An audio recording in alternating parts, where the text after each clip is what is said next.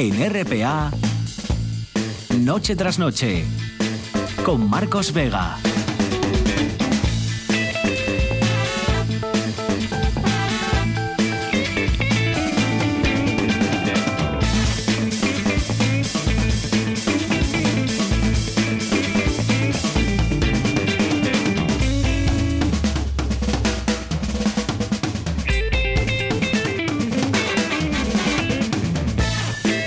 Buenas noches, sean bienvenidos al espectáculo de la radio. ¿Qué? ¿Cómo han superado la ola de calor? Y digo ya superado porque en el resto de España la ola va a durar por lo menos hasta el sábado, por lo menos pero aquí parece que ya la hemos ventilado en, apenas tres cuartas partes del día en la mayor parte de los concejos. Enseguida subimos a las nubes para saber quién se ha llevado este jueves el récord de temperatura más alta en Asturias, donde ha estado el, horno en este jueves. Enseguida recordamos el bicentenario de la muerte de Modesto Covielles, el asturiano que descubrió pues la capilla sixtina de la prehistoria, ¿verdad? Altamira. Y también nuestro druida Terente nos va a contar cómo se rompió el cascarón de la Tierra y les vamos a adelantar mucho, ojo, en primicia esta noche el descubrimiento de 25 nuevos planetas, 25 por parte de los investigadores de la Universidad de Oviedo. Será en el tiempo de mirar a las estrellas. Y todo eso junto a Fabián Solís desencadenado, al frente de la parte técnica, Georgina Bitácora Fernández en producción. Son las 9 y un minuto. Esto es Asturias y estas son las formas que tienen de conectar con nosotros y nosotros de leerles a ustedes a través del 985 95 48 90, 985 95 48 90, a través del Facebook Noche tras Noche, espacio RPA, y a través del Twitter arroba NTNRPA. Y hoy vamos a hablar de, de insumisos, de insumisiones a la Real Academia de la Lengua. Ya saben que hace un hace 10 años, este año, una revisión de la ortografía de la lengua española, polémica, abrió, abrió una herida en la RAE que todavía no se ha cerrado, una década después, porque hay todavía muchos autores, pues Vargas Llosa, por ejemplo, Javier Marías, el propio Pérez Reverte, creo recordar que tampoco ninguno de ellos deja o ha dejado de acentuar solo. Ya saben que la RAE recomendaba dejar de ponerle la tilde al adverbio solo eh, y dejar de usar esa diferencia ¿no? de cuando es solo de soledad o solo de solamente. Bueno, pues a pesar de esa norma de la RAE, muchos académicos, muchos escritores, algunos como digo, que pertenecen a la misma academia que, cambió la norma en 2010, pues siguen, siguen negándose ¿no? a modificar sus hábitos. Y por eso les proponemos que nos cuenten, pues eso, si son insumisos también a la regla del solo y qué otra regla o qué otra palabra ustedes pues se niegan a, modificar o a cambiar por mucho que lo diga la RAE. Dice, por ejemplo, Javier González Caso que la RAE haya aceptado puto como prefijo intensificador, dice me putea bastante. Es verdad que, que ha, sí, ha aceptado este, este término que utilizan, o este prefijo que utilizan los jóvenes de me puto encanta, por ejemplo, ¿no? que ya nos contó aquí nuestra, nuestra infiltrada en la vida millennial, ¿no? Irene Madrera que se usaba mucho lo de me puto encanta, me puto flipa, me puto gusta, para intensificar, ¿no? Que algo pues te gusta mucho, te encanta mucho, o te deja anonadado. Dice Juan Baducal López, los solos y estes los sigo acentuando. Las reglas de acentuación en los qué y por qué en sus distintas posibilidades me parecen los más complicados de guardar. Dice Shur de Morán, la de solo y solo precisamente y por ignorancia, aquello que explicaban no es lo mismo pedir un café solo que solo un café. ¿O era al revés? Pues sí, es así. Café solo, ese solo es sin acento, o sería sin acento. Eh, y solo un café, pues... Eh, no, sí, eso. Y solo un café llevaría acento. Solamente, solo de solamente, llevaría acento. Dice por aquí Cristian Velasco, hablo de memoria, pero creo que la RAE en su OLE 2010 eh, dice que en el adverbio solo no es necesaria la tilde si no hay ambigüedad o algo así. Exacto, Cristian, esta es la, la cuestión. Dice, yo soy insumiso a las palabras de moda, a los eufemismos y similares. Dice, por ejemplo, la de solo y solo y la tilde cuando hay una O entre dos números como en uno o dos. Que es verdad que esto se acentuaba, o muchos lo acentuamos también porque bueno, pues puede dar pie a confundirse, al menos en el lenguaje manuscrito, ¿no? Puede confundirse con un cero. Quizá ahora con los ordenadores y las tipografías de letra, pues ya menos, pero, pero en el lenguaje escrito con, con a letra, a, mano, digamos, pues sí que se puede confundir. A la mayoría dice, pero por ignorancia, Isaías Gonzalo Solís, a guay, Rubén Martínez es insumiso a guay, y dice, por ejemplo, Miquel González, a mí esa asociación de subvencionados no me impone ese idioma inventado. Facebook, Twitter, 985 95 48 90.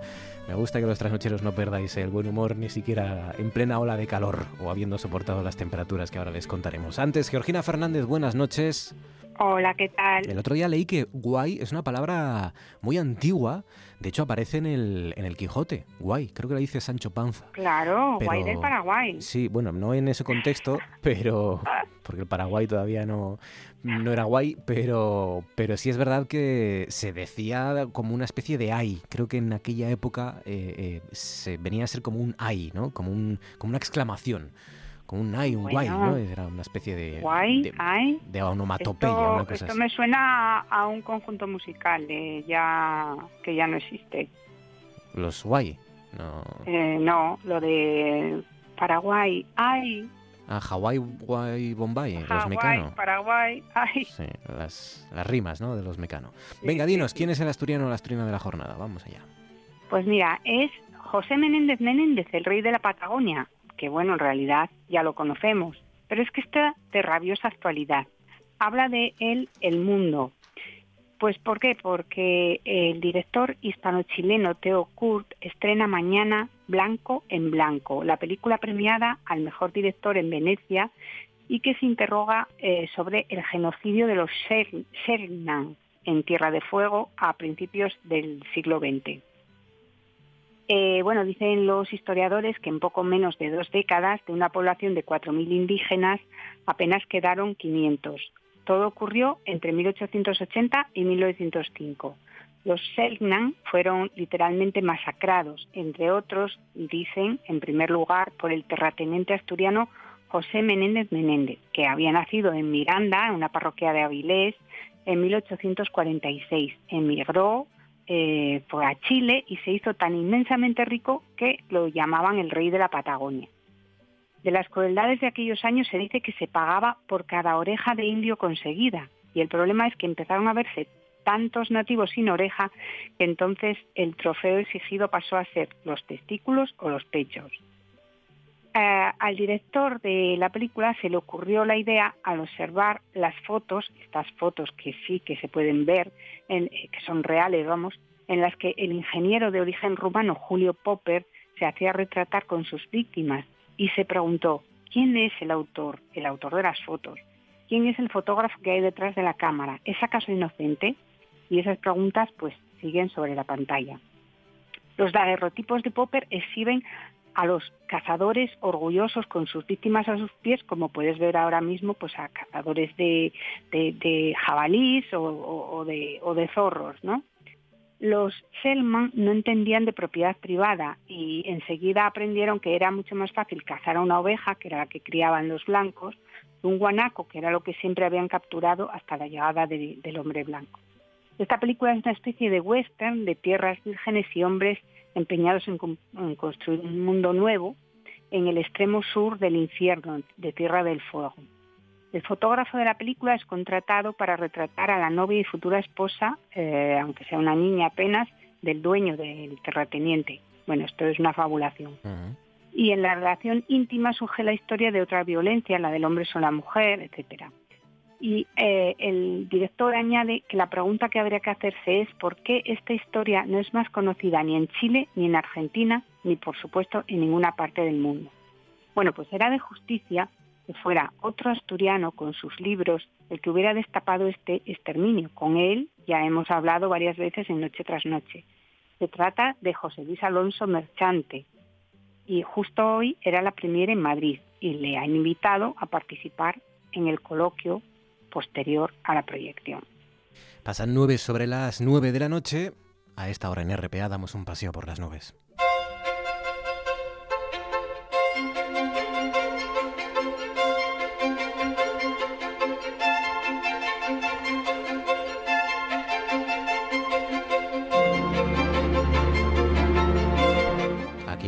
Por lo menos la palabra guay tiene por lo menos tres siglos pero en el origen recoge el diccionario de dichos y frases hechas de Alberto Buitrago Jiménez, dice se usaba desde el siglo XIII como una especie de interjección de lamento, con el significado aproximado de ay, ay sin H, A, Y. Y también en el diccionario de la RAE sigue recogiendo esa acepción. Y en el Quijote aparece, por ejemplo, dice, em, envíanos ya al Simparca clavileño para que nuestra desdicha se acabe, que si entra el calor y estas barbas duran, guay de nuestra aventura.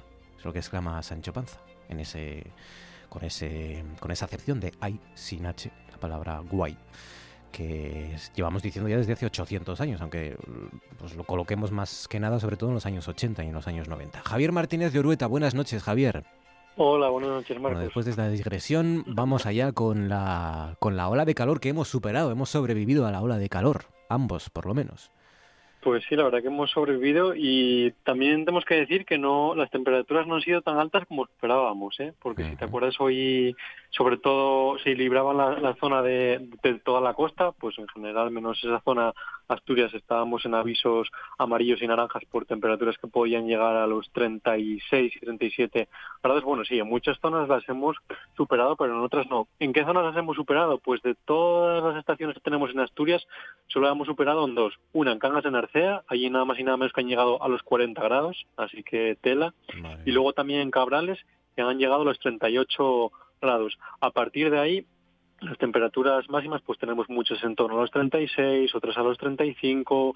Por ejemplo, en Oviedo hemos llegado casi a los 34 grados. En Gijón, en la zona de la costa, pues la verdad que las temperaturas máximas no han sido tan altas. Como decimos, no estaban en avisos eh, activos, pues ahí han llegado a los 26 grados. Y, por ejemplo, en zonas del interior, por ejemplo, en Mieres sí que han llegado casi a los 35 grados y medio. Así que sí, ha habido, ha hecho bastante calor, pero tampoco tanto como, como se esperaba. Pues, aunque no está mal esos 40 de Cangas y 38 de Cabrales. Madre mía, los 40 grados en Cangas de Narcea esta, este, este jueves. Un abrazo para los cangueses porque no ha tenido que ser nada fácil. De todas formas, es verdad que avisamos de que se nos venía la locura y ha sido una locura de jueves. primero porque ha hecho calor y ha hecho calor muy pronto, ¿no? Ya desde por la mañana hacía calor.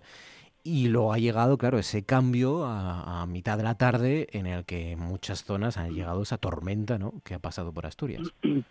esas tormentas que esperábamos, que también estábamos en, avisos amarillos, todas Asturias por esas tormentas que sí, casi durante el mediodía esas nubes o esas tormentas ya se empezaban a formar en zonas de, de la cordillera, en zonas de los picos y también del suroccidente y luego pues han descargado en casi toda Asturias, ¿no? Pues en zonas del suroccidente sí que han descargado con mucha intensidad, pues allí es donde se ha acumulado mayor cantidad de lluvia, en Somiedo eh, 24 litros y medio por metro cuadrado, pero en Oviedo también pues eh, a media tarde sí que también descargaba una tormenta muy importante, pues se acumulaban en torno a los 4 litros por metro cuadrado o en zonas también del oriente, por ejemplo en Llanes, pues ahí se formaba en torno a los picos de Europa, esa tormenta se desarrollaba y alcanzaba la costa oriental y en Llanes, por ejemplo, pues llegaban casi a los 4 litros por metro cuadrado. Así como decimos, sí, sobre todo de cada tarde sí que se han producido tormentas, como decimos, en puntos muy diversos de Asturias. Quizás hay localidades asturianas que se hayan librado, pero bueno, por contraposición otras sí que se han visto afectadas por estas tormentas que se han producido durante la tarde. Pues nada, no te puedes quejar, ¿eh? Menudo jueves has tenido, de todo.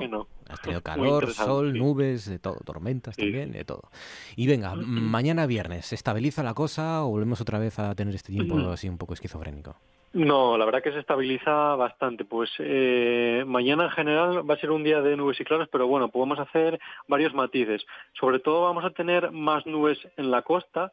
Ahí seguramente no vayan a ver el sol durante todo el día o si lo llegan a ver, bueno, pues serán muy pocos claros los que puedan ver. En zonas del suroccidente y de la cordillera, ahí sí que van a tener los tiros totalmente despejados. Siempre venimos diciendo que muchas veces esas dos zonas pues son las que se libran de las nubes y luego en el resto de Asturias pues vamos a tener nubes y claros. Entonces, en líneas generales, como digo, eh, la zona que se va a ver más afectada por las nubes va a ser la costa y va a estar cubierto casi todo el día o tendrán muy muy pocos claros y las temperaturas que van a bajar bastante es verdad que hoy partíamos de valores muy altos, pero bueno, vamos a perder en torno a 8 o 10 grados, pues por ejemplo en, la costa estaremos rondando 24 o 25 grados, o por ejemplo en el interior de Asturias, pues estaremos rondando los 26 o 27, que recuerda que hoy estamos rondando los 40 o por encima de los 35, así que un descenso bastante acusado de las temperaturas y el tiempo que, bueno, más o menos se, se estabiliza. Y ahora algo del sábado.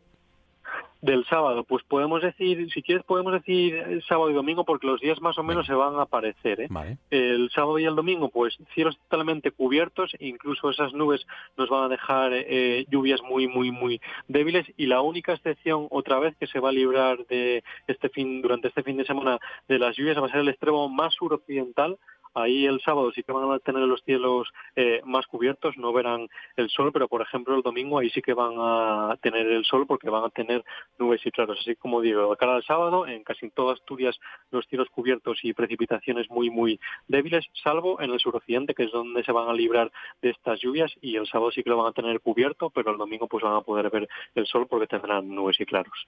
Pues nada, Orueta, cuídate mucho, haz muchas fotos este mes de agosto y en septiembre volvemos otra vez a mirar a las nubes, ¿de acuerdo? Nos volvemos a ver en septiembre, sí. Un abrazo fuerte, amigo. Gracias. Un abrazo muy grande. Disfruta, disfruta de las vacaciones para nuestro hombre en las nubes, para Javier Martínez de Orueta. Y mientras tanto, nosotros viajamos en el tiempo y en el espacio. Primero en el tiempo al año 1868 aproximadamente. Son fechas aproximadas, pero sitúense ya así en, eh, a mediados del siglo XIX, 1868. Eh, estamos, eh, estamos con un hombre acompañando a un asturiano que con medio siglo de edad más o menos, 50 años, en torno a esa edad, sale a cazar por la zona acompañado de, su perro, de uno de sus perros más fieles. Pensemos en ese perro lisqueando el terreno, eh, con, rutas mm, eh, de todo tipo, con caminos que se abren, con em, erosiones, con rocas que se abren en ese paraje tremendamente rocoso por eh, Cantabria, y de repente pues el animal se detiene, se detiene, se para en la boca de una gruta una gruta que, pues, este asturiano, de nombre Modesto Covielles, pues que ya tiene muchos, muchos años a su espalda de, rutas y de experiencia en, las en el monte y en la montaña, pues ya sabe que no es una cueva más, que es una cueva muy particular. Alicia Ballina es historiadora del arte. Alicia, buenas noches. ¿Qué tal? Buenas noches. ¿Cómo estáis? Esto es lo que le pudo pasar a nuestro protagonista de hoy, Modesto Covielles, cuando descubrió la que es, eh, o el que es uno de los ejemplos y de las cumbres del arte parietal europeo y de la cueva más importante de cuantas se han descubierto en Cantabria y seguramente en el mundo, ¿no? La cueva de Altamira, el asturiano. Este año 2020 se cumple el bicentenario del nacimiento de este asturiano de, origen humilde y, y, tejero de profesión, ¿no? ¿Cuál es la historia de Modesto Covielles, Alicia? Eso es, pues bueno, pues justo hace el 15 de junio, hace 200 años y 15 días, se cumple el bicentenario del nacimiento de, este hombre del que pocos saben y pocos conocen porque realmente pues no ha pasado a la historia, puesto que, puesto que bueno, pues como has mencionado, era un humilde tejero natural de, de Celorio, pero un hombre importantísimo y crucial en el descubrimiento de la, de la cueva de Altamira. ¿no? es verdad que probablemente él, eh, con total seguridad, no era consciente ni muchísimo menos de lo que estaba, estaba, estaban viendo sus ojos ¿no? en aquel momento, porque es verdad que por la zona de Santillana, pues hmm. eh, frecuentada habitualmente por él, porque además eh, trabajaba para eh, Marcelino Sáenz de Sautuola, eh, terrateniente y benefactor de la zona, además eh, pariente, por supuesto, de Ana Patricia Botín y abogado y coleccionista, muy aficionado a la geología y la arqueología, un personaje importantísimo, pues realizaba trabajos frecuentes de mantenimiento de sus propiedades, ¿no? Entonces sabía, modesto, del interés y de las inquietudes de Sautuola en la exploración y el, y el conocimiento de la arqueología rupestre de la zona y, sin más, él vio algo especial, vio algo diferente, seguro mm, eh, alentado por ese espíritu curioso y por esa, ese conocimiento de la zona que le hizo pensar que algo, algo era diferente de lo que había visto hmm. anteriormente y entonces es cuando, cuando, bueno, pues cuando le avisa, ¿no?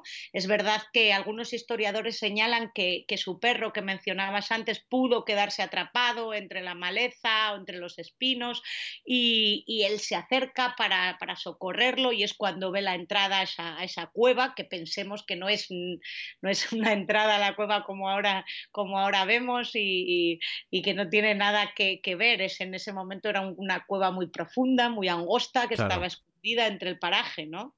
Claro, digamos que lo que, lo que no se encuentra Modesto Cobielles son las pinturas, ¿no? Eh, eh, eso llega más tarde, pero sí es cierto que eh, en muchos casos se le atribuye a Marcelino Sánchez Autuola el descubrimiento y no, el descubrimiento, porque lo que hace Cobielles es ir a avisar, digamos, a, su señor, pero, pero el que lo descubre, la primera, el primer ser humano después de los que la habitaron y la pintaron, que, que, la descubrió fue, fue él, que nació en Celorio, en Llanes, como dijiste, pero que se traslada, es verdad, a Cantabria muy pronto, ¿no? Para trabajar ahí de la con, en, en, las tierras de Marcelino Sánchez Autuola. Claro, piensa que pues en ese momento em, pues la manera de ganarte la vida era pues eh, trabajar para un terrateniente de la zona importante que pudieras gestionar o, cuidar sus tierras, ¿no? Entonces eh, realmente bueno pues el, recorrido o la distancia entre Celorio, su lugar de origen, y, y, Santillana pues no era mucho y entonces él decide trasladarse y es aproximadamente cuando tú mencionas sobre 1868 eh, cuando eh, él sale a cazar por la zona, algo que hacía bastante habitualmente, y es cuando se encuentra la cueva, pero él, por supuesto, no entra a la cueva. Él ve, se queda en la entrada eh, y decide avisar a Marcelino Saides Autuola que curiosamente no será hasta seis o siete años después, aproximadamente en 1875, cuando vayan a visitar juntos los dos y sí entren en la cueva. Pero piensa que también Marcelino Saiz de Sautuola era un, hombre muy ocupado, que, también bueno, pues tenía un sinfín de actividades, no le dio demasiada importancia en aquel momento al hecho que le contaba Cobielles y eh, es más tarde cuando decide visitar eh, la cueva, se introduce ahí y ahí localizan algunos restos de fauna, algún unos signos eh, abstractos de manos en las distintas galerías, pero no llegan a entrar en la sala principal, que es cuando lo hará eh, la hija María. Y de hecho, efectivamente, no, le dan demasiada importancia. Em, dice Sautuola, cree que no, que no están realizados por seres humanos, todo eso que encuentran, y llega eh, en los años posteriores esa ocasión de esa visita, acompañada de su hija María Justina.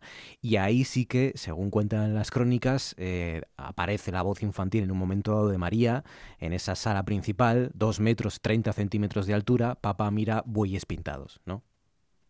Sí, así es, así es. Ya, ya bueno, pues eh, curiosamente durante un paseo, eh, parece ser que alrededor del otoño de, 1879 ya eh, va reconociendo las cuevas y las distintas cavidades de la zona y acompañado de su hija María, que, en aquel momento tendría unos ocho o nueve años más o menos, pues se adentran en, en la cueva descubriendo por Cobielles, ¿no?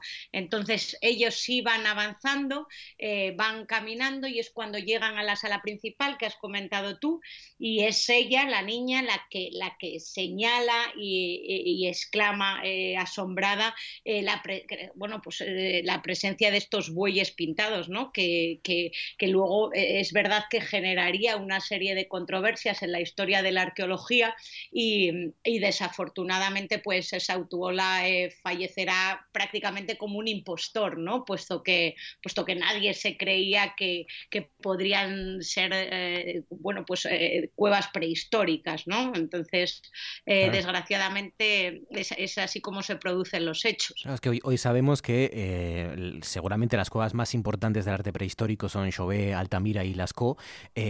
una de ellas aquí en España, las otras en, en, Francia, y por aquel entonces las, digamos, las máximas autoridades, ¿no, Alicia, de la arqueología paleolítica eran franceses.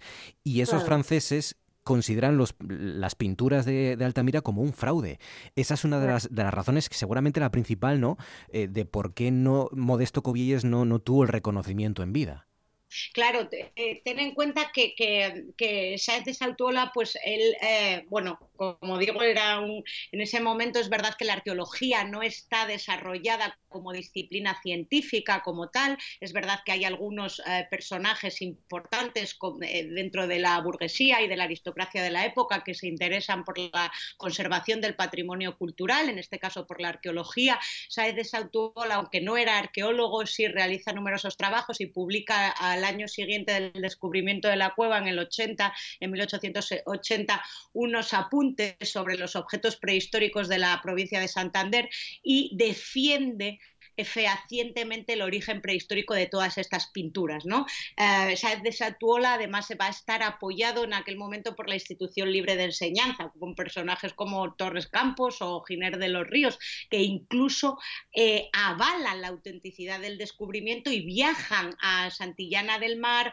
em, eh, realizan estudios y análisis in situ para eh, autentificar la cueva, pero esto parece que no es suficiente. En aquel momento las máximas, como dices tú, las máximas autoridades de la arqueología paleolítica mundial eran francesas, Hermile de Cartillac, Gabriel de Mortillet, Edouard Arlet, y, lo consideran un fraude, un fraude porque, eh, bueno, pues no se había encontrado nada parecido en el mundo. ¿eh? Estamos hablando de un descubrimiento único y no será hasta cinco años después, hasta 15 años después, en el 1895, en 1895, cuando ya como en Francia aparecen pinturas y grabados en las cuevas francesas de, de Fondegom o de eh, Cavaliers, etcétera, pues entonces ya se lo creen, ¿no? Pero demasiado tarde. Hasta que los franceses no vieron esas mismas pinturas en sus cuevas, no reconocieron que eso podía ser eh, así, ¿no? Que, que, el arte de esa época o datado, las cuevas de esa época podían ser así de bellas, ¿no? Y de complejas, las pinturas.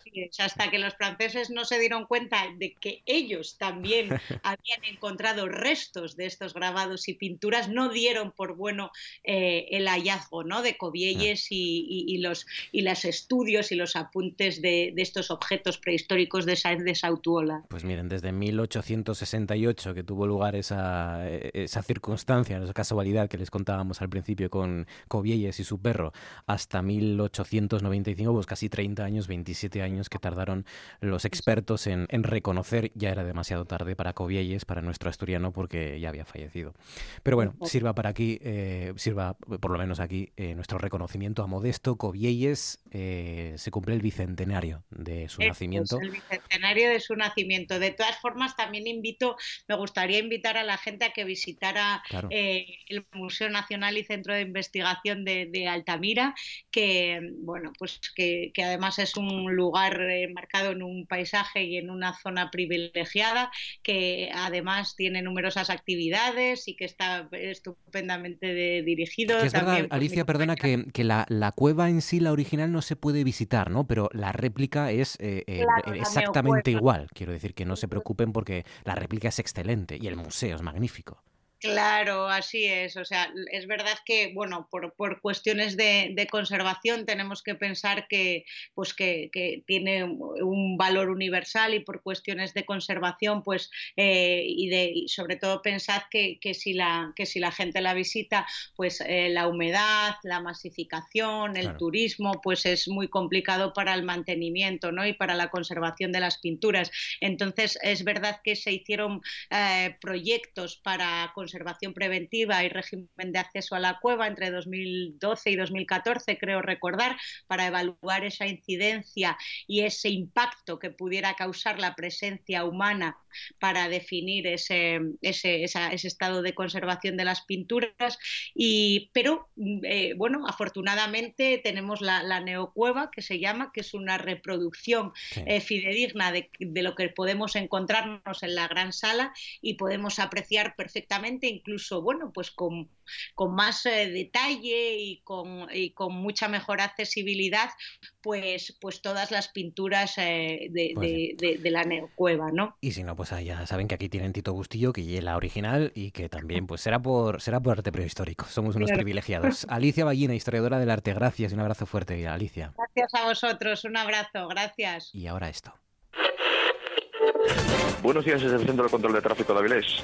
Tráfico escaso, eh, precaución con el clima todo. Eh, otra vez. No hay para que nada del tiempo. ¿Qué más está? Ya son que tiene que ir despacio. Vamos a ver, venga. Buenos días desde el Centro de Control de Tráfico de Avilés. Tráfico escaso sin incidencias durante la mañana. ¿eh? Hasta luego. Esto es Noche tras Noche.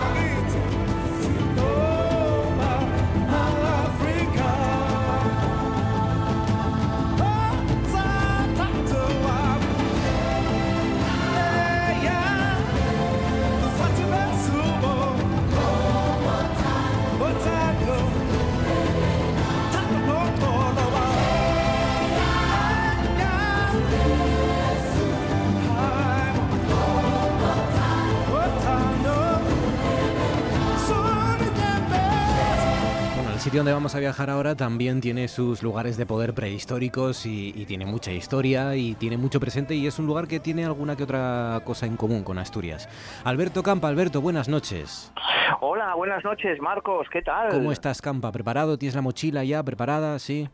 Ahí estamos ahora un poco con más turismo aquí eh, nacional y de hecho estaba escuchando yo ahí mm, muy atentamente un poco a todo lo de las cuevas y de Altamira, que precisamente la otra semana habíamos hablado también eh, con Georgina de, de, otras cuevas prehistóricas ahí en Somalia, pero da la casualidad que hoy, hoy, hoy estábamos un poco por esa zona de Santillana del Mar, de Soanses, visitando un poquito y pasamos muy cerca de, de la entrada de Altamira con una gran cola de gente por la mañana para conseguir bueno. eh, buscar forma de entrar porque bueno pues con esto del coronavirus hasta hasta las cuevas también lo padecen y, y, y claro. bueno la verdad que menuda cola que se formó y que vimos allí al pasar nosotros por allí por cerca de Altamira. Claro es que lo, es lo que te dicen no cuando vas a Tito Bustillo es una de las cosas que te dicen. Hay que imaginar esto como como una catedral no de la época. Es decir Bien, consideraban esos, ese lugar como un lugar eh, especial y, y, lo querían decorar pues como y, y, esos artistas eran los Miguel Ángel de la época. Quiero decir que, que estamos ante algo excepcional no y somos unos privilegiados Fíjate, a Tiru Piedra Hombre, en Santander, en Cantabria. Además es que eh, son un museo en, en, en perpetua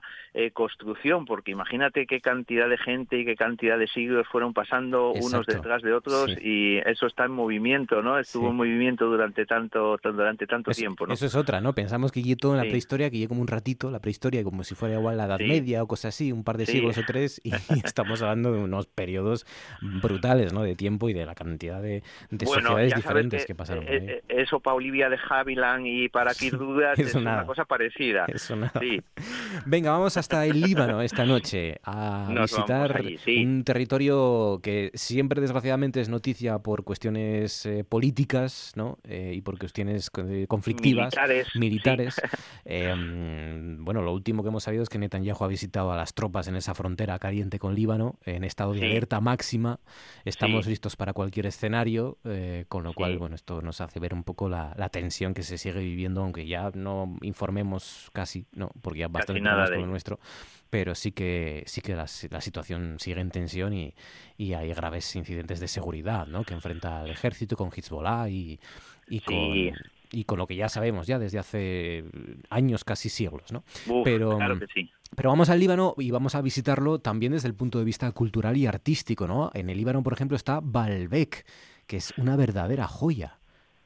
Sí, y precisamente territorio de Hezbollah, de, de, esas milicias chiíes que, como bien comentabas ya precisamente en la última guerra, que fue en 2006, es que ahí hace nada, ¿eh? hace Fíjate. poquito, aparte de esa guerra civil que tuvieron entre el 75 y el 90, 15 años eh, dramáticos, después también un poco pues en el 2006, precisamente esas milicias de Hezbollah son las que todavía siguen controlando esa, esa zona sur, estuve por, por esa zona, por Sidón, por Tiro, eh, y de hecho, bueno, pues ahí hay una zona en la que no se puede acceder, los viajeros podemos acercarnos casi casi a la frontera con Israel, pero lógicamente hay una, una zona pues eh, que está muy militarizada, ¿no? Y esta otra zona donde está Balbe, que es eh, casi ya después un poco la frontera con Siria, también está dominada por esas milicias chiíes y la verdad es que bueno, da un poco de reparo, yo a mí me gusta ir un poco a todos los sitios, conocer todas las provincias, todas las regiones de cada uno de los países que visito y bueno, pues me, adentré, no tuve tampoco ningún inconveniente, pero sí es verdad que, que bueno, pues que lo controlan y, y, bueno, pues te intentas un poco evadir de esa parte militar y centrarte pues en, en, ver una maravilla que si estuviese en cualquier otro país de Europa o mismamente pues en Italia o en Francia habría millones de personas visitándolo cada año porque es impresionante Valve que casi no se conoce y son unas ruinas romanas eh, preciosas, muy bien muy, conservadas. Muy bien conservadas, eh, templos de Júpiter, de Baco, de Venus y, y, sí. y es verdad que impresiona, impresiona porque... Sí, y y además con un con una panorámica porque cuando estás ahí en la ciudad y lo estás viendo pues estás viendo todo el valle de la Beca. Eh, Baalbek significa señor de la Beca que es ese ese gran valle que está un poco ahí en el interior del Líbano.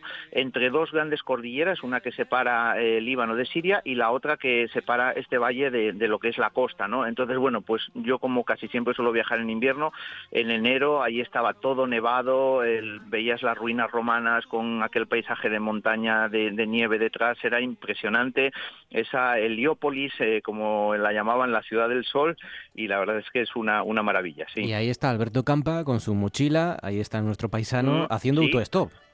Haciendo autostop y quedándome en el famoso Hotel Palmira, eh, que es un hotel que hoy en día tiene muchísimos recuerdos de antaño. De hecho, las habitaciones todavía siguen siendo con techos altos. eh, cuesta cuatro duros quedarse allí. Te, te dan un poco de gasolina, que digo, ¿para qué me dan gasolina? Y claro, después llegas a la habitación y ves esas estufas que llevan como una pequeña adaptador donde a la gasolina y con eso vas calentándote por la noche porque para calentar esas habitaciones que, que parecen casi un albergue cada una de ellas, pues la verdad es que, que era muy necesario. Y sí, sí, siempre intentando hacer autostop cuando puedo y cuando no, pues en los transportes, en las pequeñas furgonetitas públicas que, que van y vienen entre las ciudades. Y autostop con seguridad, nunca has tenido, ni- o sea, un asturiano en mitad del Líbano haciendo autostop y ningún problema. Bueno.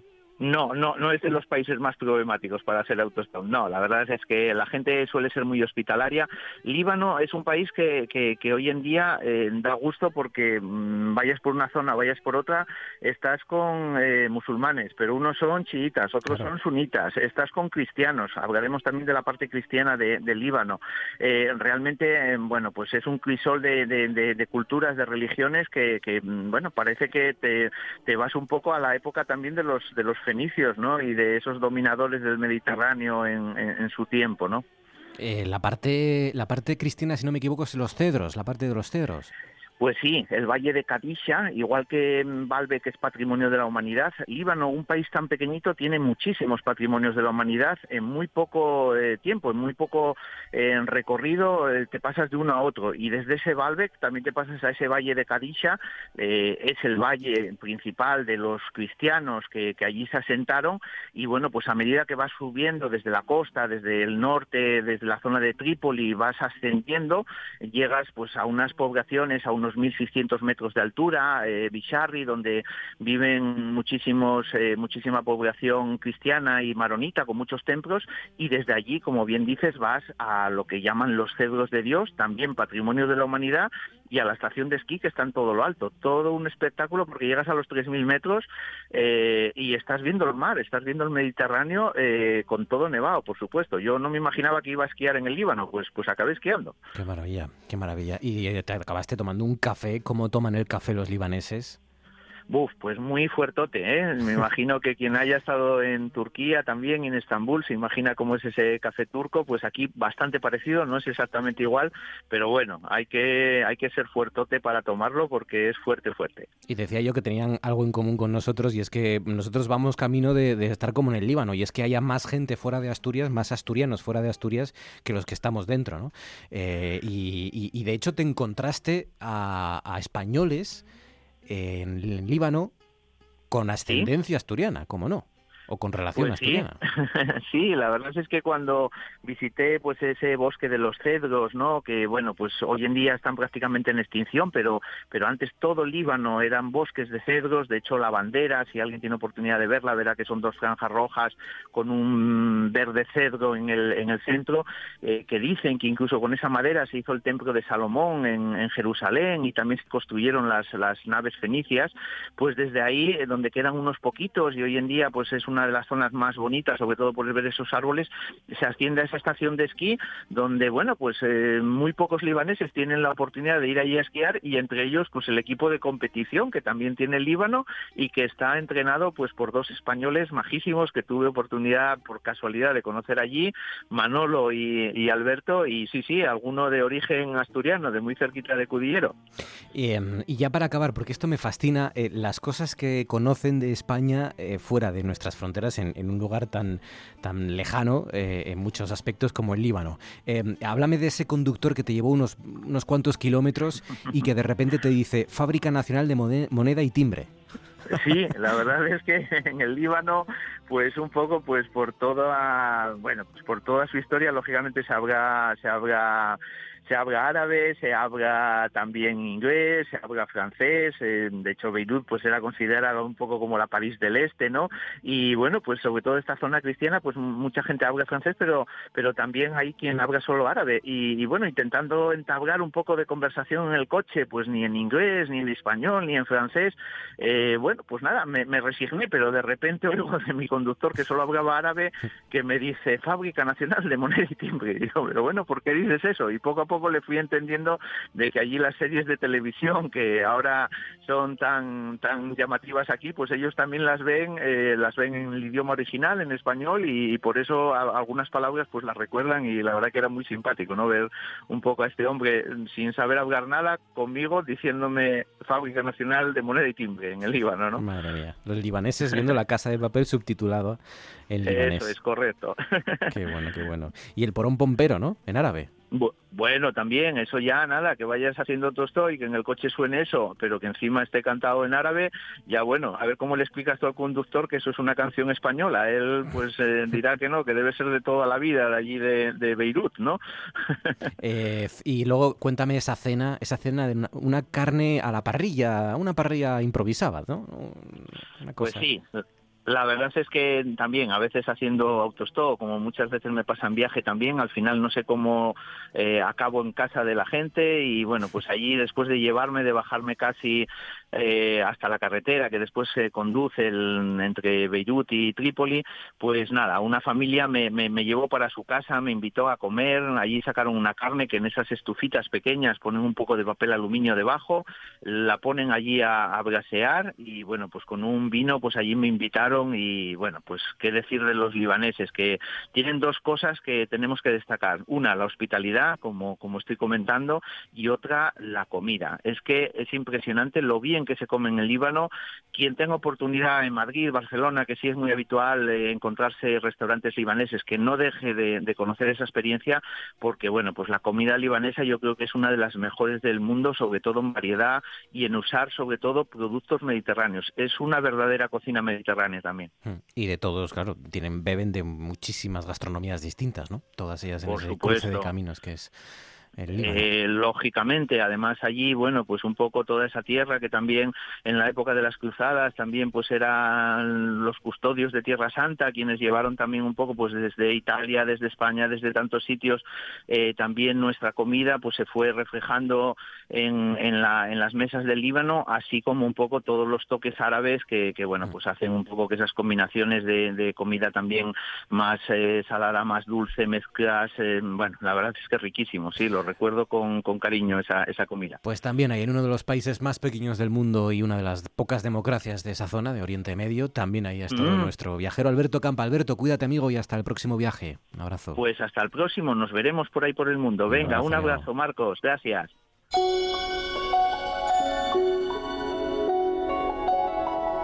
Esto es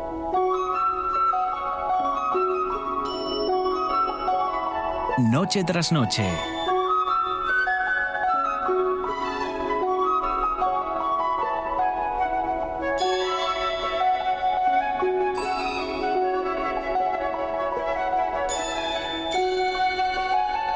Con Marcos Vega.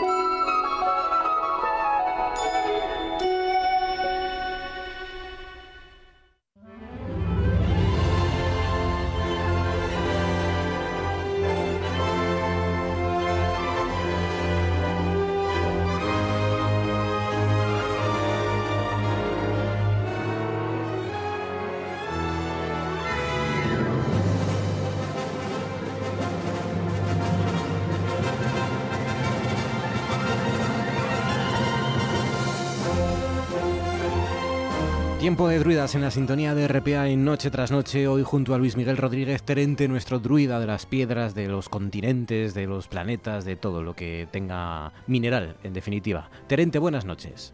Muy buenas noches, Marco. En el Líbano hay, bueno, en el Líbano hay terremotos políticos, fundamentalmente.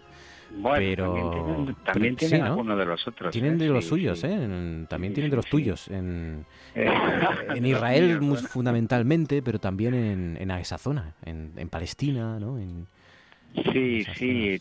A ver, el Mar Rojo es un punto caliente. Al final que tienes una zona de dorsal. Bueno, hay un pequeño riff abortado allí. Mira, precisamente hoy que vamos a hablar un poco de tectónica de placas, pues pues viene muy bien eso, ¿no? Pero sí, sí, sí tienen terremotos. Porque desgraciadamente tienen otro tipo de terremotos. Sí, tienen terremotos de todo tipo, es verdad. Eh, para desgraciadamente para ellos. Vamos a hablar del, de las placas tectónicas. Ya saben que los terremotos se producen por por el choque de placas tectónicas, pero las placas tectónicas no existieron siempre, por lo visto. Según un estudio que hemos conocido esta semana, explica cómo eh, al principio había una capa sólida en el planeta, una capa sólida y continua en la superficie que se agrietó y ahí sí que se formaron las placas tectónicas. Digamos que este concepto me gusta, la Tierra tenía un cascarón. Es, es un concepto muy bonito. Este estudio se publicó anteayer y la verdad es que es que arroja bastante luz a, es una teoría de momento, pero es una teoría que tiene muchísimo peso esta vez. Eh, a ver, el concepto de la tectónica de placas es algo que, bueno, ya hablamos aquí en Noche tras Noche más de una vez, pero por si acaso hay algún, algún oyente despistado, es, es nuestra nuestro lifting, el lifting de nuestro planeta, ¿no? Tenemos una serie de placas que interactúan entre sí en la superficie terrestre y hay unas que tienen bordes muy activos que chocan entre sí o se separan y hay otras que tienen bordes muy pasivos, en donde solo se rozan. Eh, realmente, para explicarnos el movimiento, aprovechando el calor que hizo hoy, pues tenemos que pensar en la temperatura. En estos puntos calientes que hay bajo el mar, en esas cordilleras submarinas que, todos hemos visto alguna vez en algún reportaje eh, en televisión, eh, lo que vemos en esencia es que por la dorsal asciende el calor, sale la lava y esas rocas están muy calientes. Esas rocas calientes tienen una densidad muy baja y esta masa rocosa que se forma flota sobre pues las, las rocas que puedes tener debajo en el manto. Está ahí bien, ¿no? Sí, bien. Según, según te vas alejando del punto caliente, eh, se van, mm, por ejemplo, en el Pacífico, ¿no? Según me, alejo de, la zona de dorsal y me meto hacia el continente, se van a ir enfriando. Y según se enfrían, estas rocas empiezan a ser muy pesadas, empiezan a ser más densas que las que tiene debajo y se empiezan a hundir, como si fuera un barco. Se van hundiendo poco a poco y se hunden hacia el manto. Este, este proceso eh, geológicamente lo conocemos eh, desde, principios del siglo XX eh, y lo tenemos todos muy claro. Lo que no sabíamos, y hay muchísimas teorías, era cómo empieza esto. Entonces, el estudio de hoy lo que nos explica es que la Tierra al principio era como, imagínatela, como una gran bola de roca fundida, eso también lo sabíamos, estamos hablando de unos 4.000 millones de años, y se empieza a enfriar. Y cuando se enfría, se forma una primera corteza homogénea. Me gusta mucho la comparación que hacen con la cáscara de un huevo. La cáscara de huevo, sobre todo para, para darse una idea del, del, grosor, de, que es algo muy, muy fino comparado con el resto del manto y, todo el territorio del, planeta, ¿no? Bueno, fíjate, si lo tuviéramos que, que comparar con la Tierra, a mí lo de la cáscara de huevo me gusta por la rigidez, porque en la escala es más bien, yo siempre lo digo en el museo, eh, como un melocotón. La Tierra es un melocotón. Y la pelusa, la pelusina que tenemos encima del melocotón, la micropiel que tiene, eso sería eh, nuestra corteza, para que te hagas una idea en proporción. Eh, lo que nos comemos sería el manto y el núcleo pues sería la pepita. La, escala está bien. Pero nunca se me ocurrió compararlo con un huevo, porque un huevo tiene un, un caparazón duro, Claro. Que todos sabemos cómo es y si lo aprietas lo rompes. ¿Cómo se rompe ese huevo? Ese es el, ese es el gran estudio. Mm, tiene que haber alguna razón que ponga en funcionamiento esta tectónica de placas. Y, lo hacen también en base al calor. Eh, si yo me enfrío, yo voy a formar esta corteza, en principio, pero el manto va a seguir eh, caliente. El núcleo va a seguir también caliente. Y eh, si ese calor lo tengo condensado dentro del planeta, además de la, de la desintegración de los elementos radioactivos, que, después te comentaré un segundo eh, el calor que nos genera, eh, yo voy a hinchar un poco esa corteza. O sea, imagínate ese huevo que yo lo hincho. Lo han hecho simulaciones por ordenador y llegan a concretar que la litosfera, todo lo que nosotros conocemos en la superficie terrestre, podía hinchar hasta un kilómetro sin llegar a romper. Pero a partir del kilómetro, mm, se va a agrietar. Agrietar, que, es, El, sí, que es el término eh, exacto porque se, se, formaron, digamos, esos que son siete trozos, ¿no? Eh, esas placas tectónicas. Eh, sí, realmente nosotros ahora mismo contemplamos casi 60 placas tectónicas, Marcos, 15 enormes y 45 pequeñitas. ¿vale? Porque se, se, ha ido rompiendo. Pero bueno, en mi época eran siete. Sí, no, sería fácil ahora decir en cuántas partes se rompió, pero ahora mismo estoy viendo el huevo en mi cabeza. espero que todos los oyentes también, que tú lo veas, ¿no? Imagínate un huevo cuando lo vas a romper, lo, antes un huevo cocido, obviamente, ¿eh? Eh, lo, lo, aplastas y, y, se te agrieta todo, todo lo que es el caparazón. Y ese caparazón es la, por las grietas, es la vía de escape de ese calor que está generándose, eh, ojo, desde el núcleo. ¿Sabes a qué temperatura tenemos el núcleo de la Tierra? Pues en torno a unos 6.000 grados centígrados. 6.000 grados centígrados. Sí, sí, 6.000 grados centígrados. Eso viene a ser lo que hay 6.000 algo la superficie del Sol. Y ese calor, que es eh, de donde procede el calor de, nuestro planeta realmente, eh, va hacia arriba y tiene que tener vías de escape. Precisamente al, eh, cómo funciona, cómo, cómo logro que, esto se, se, desintegre, pues eh, con esas vías de escape de vapor de los volcanes, que a su vez me van a enfriar, pueden hacerme hasta efectos invernaderos, en la litosfera, la superficie, esa superficie al enfriarse va a pesar más y va a volver a hundirse en el manto. Y este, este mecanismo que en principio mm, puede parecer una, una, explicación muy sencilla y, y, puede serlo, es la primera vez que se pone en una revista tan, tan prestigiosa como Nature, que es la, la revista en ciencias, bueno, que, donde todos quisiéramos publicar, ¿eh? todo aquel que, que, se precie, que se precie en la ciencia hoy en día, pues eh, lo han publicado esta semana y aunque es un primer estudio, eh, una buena primera explicación, tiene muchísimo peso. O sea que sintetizando y, simplificándolo mucho, quizá demasiado, Terente, a lo mejor me corriges, es como cuando tú metes agua helada en la roca, que eh, agua que, que, se filtra por las rocas y se hiela o, y luego se, se, se, enfría, se cuela por unos sitios y al calentarse se expande y rompe, va rompiendo las rocas, ¿no? Eh, eh, sería lo más o menos similar, pero cambiando el agua por la por, este tipo de, lava. Bueno, no, pero porque yo creo que eso que me estás contando es más más el choque térmico. No, no. A ver, lo que te quiero decir es que la roca fría, cuando se enfría la roca, hmm. es más densa y más y más pesada. Era el concepto de densidad, o sea, la roca pesa más cuando yo la enfrío. Y se hunde, claro. y se va a hundir, hmm. y se va a hundir.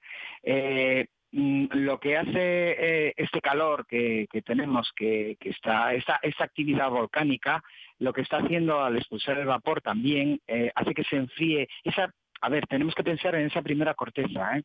que puede ser algo diferente a la que a la que hoy conocemos, porque tenemos muy pocos fragmentos conservados. Y comienza a pesar más y comienza a hundirse y así se empieza el movimiento. Vale, vale, vale, sí. Vale, sí, es distinto. entiendes? Sí, sí, sí. Eh, date cuenta que además... Esa corteza no, no aguanta ese peso y empieza a agrietarse. claro, El, manto que tienes debajo, ¿no? Y, y, pero a su vez, eh, cuando estas rocas, porque ahora el oyente puede decir, bueno, vale, yo me, yo me hundo, ¿no? Y me voy integrando en el manto, pero ¿cómo, ¿cómo me vuelvo a calentar? Pues el calor del núcleo. Y al calentarse otra vez se vuelve a dilatar y se expande agrietándose. O sea que ya sabemos cómo desde ese cascarón se forman las placas tectónicas, ya lo hemos sabido. Ahora, si no me equivoco, nos queda saber, Terente, cómo pasó la Tierra de ser una bola fundida a ser eh, eh, a tener ese cascarón, o eso ya se sabe también. Hombre, por enfriamiento. Nosotros hace 4.000 millones de años recibimos, eh, cuando se compensa el sistema solar con la, con la creación de los gigantes gaseosos, recibimos lo que llamamos un bombardeo intenso masivo, un bombardeo final masivo, eh, que fue una lluvia de, grandes asteroides eh, que chocaron contra todos los planetas interiores eh, la, inmensa mayoría de los cráteres de la Luna, Marte y demás, y los que podíamos tener nosotros en nuestra superficie si no se hubieran destruido, se formó en aquel momento. Pero una vez que los choques, tú cuando, cuando, un, cuando, eh, cuando uno de estos cuerpos impacta con, con otro, eh, se genera un calor tan grande que fundes, llegas a crear basalto fundido, llegas a fundir en el, en el impacto. ¿no? Una vez que, que, dejan, que dejamos de recibir estos impactos, es normal pensar que, tenemos un enfriamiento lento pero continuo. Y ahí es donde se nos forma ese primer caparazón. Eso estaba más o menos claro. Estamos hablando de, de 4.000. Eh, para que tengamos una formación de un primer eh, continente aproximadamente, pues lo podemos situar en torno así a entre unos 3.000, 2.500 millones de años para el primer continente. Hay un estudio también que esta semana eh, pasada, no, no esta semana presente, sino la pasada, eh, han hecho unos australianos con, con franceses y suizos, donde recogiendo los pedacitos, estudiando las rocas de esos primeros continentes emergidos, que estamos hablando de, de Gondwana, un megacontinente que habría donde hoy está la Antártida, mm, están contradiciendo un poco eh, la teoría de la tectónica de placas como la conocemos, porque estudiando los elementos químicos, concretamente hierro y zinc, que hay en esas rocas, mm, dicen y, se demuestra que no corresponde a, estas zonas que los geólogos llamamos de subducción, que eso es cuando una placa se te mete dentro de la otra. Esto para otro día, ya, porque hay demasiada tectónica de placas. Ya, sé que ahí te has perdido un poco, pero fíjate tú, contradice el estudio de hoy, un pues poco de los primeros continentes, porque si, si tu pregunta es eh, ¿cuándo tuvimos el primer continente? No lo tenemos claro todavía. Lo que sí tenemos claro es el enfriamiento y si este estudio en los próximos años eh, continúa dando fruto, sabremos cómo comenzó la tectónica de Pues eso, de momento déjanos esto, rumiar el cómo se formaron las placas tectónicas Nada, de las que hablamos tanto. un huevo. Un huevo, un huevo, duro, un huevo cocido. Eh. Terente, cuídate amigo, disfruta del verano, un abrazo fuerte. Gracias. Un abrazo muy fuerte, Marcos, a ti, gracias. Esta mañana Gil ha querido dejar mm, una noticia en el aire. Ha comprado tres panteones. Sí, eh, Hill piensa en el futuro, indudablemente en su futuro. La noticia se nos antojaba que era un tanto macabra en un principio, pero luego se nos ha comentado por parte de Gil Hill que era una decisión que había adoptado. El presidente Blanco había comprado tres eh, panteones y bueno, pues ahí los tiene para el futuro.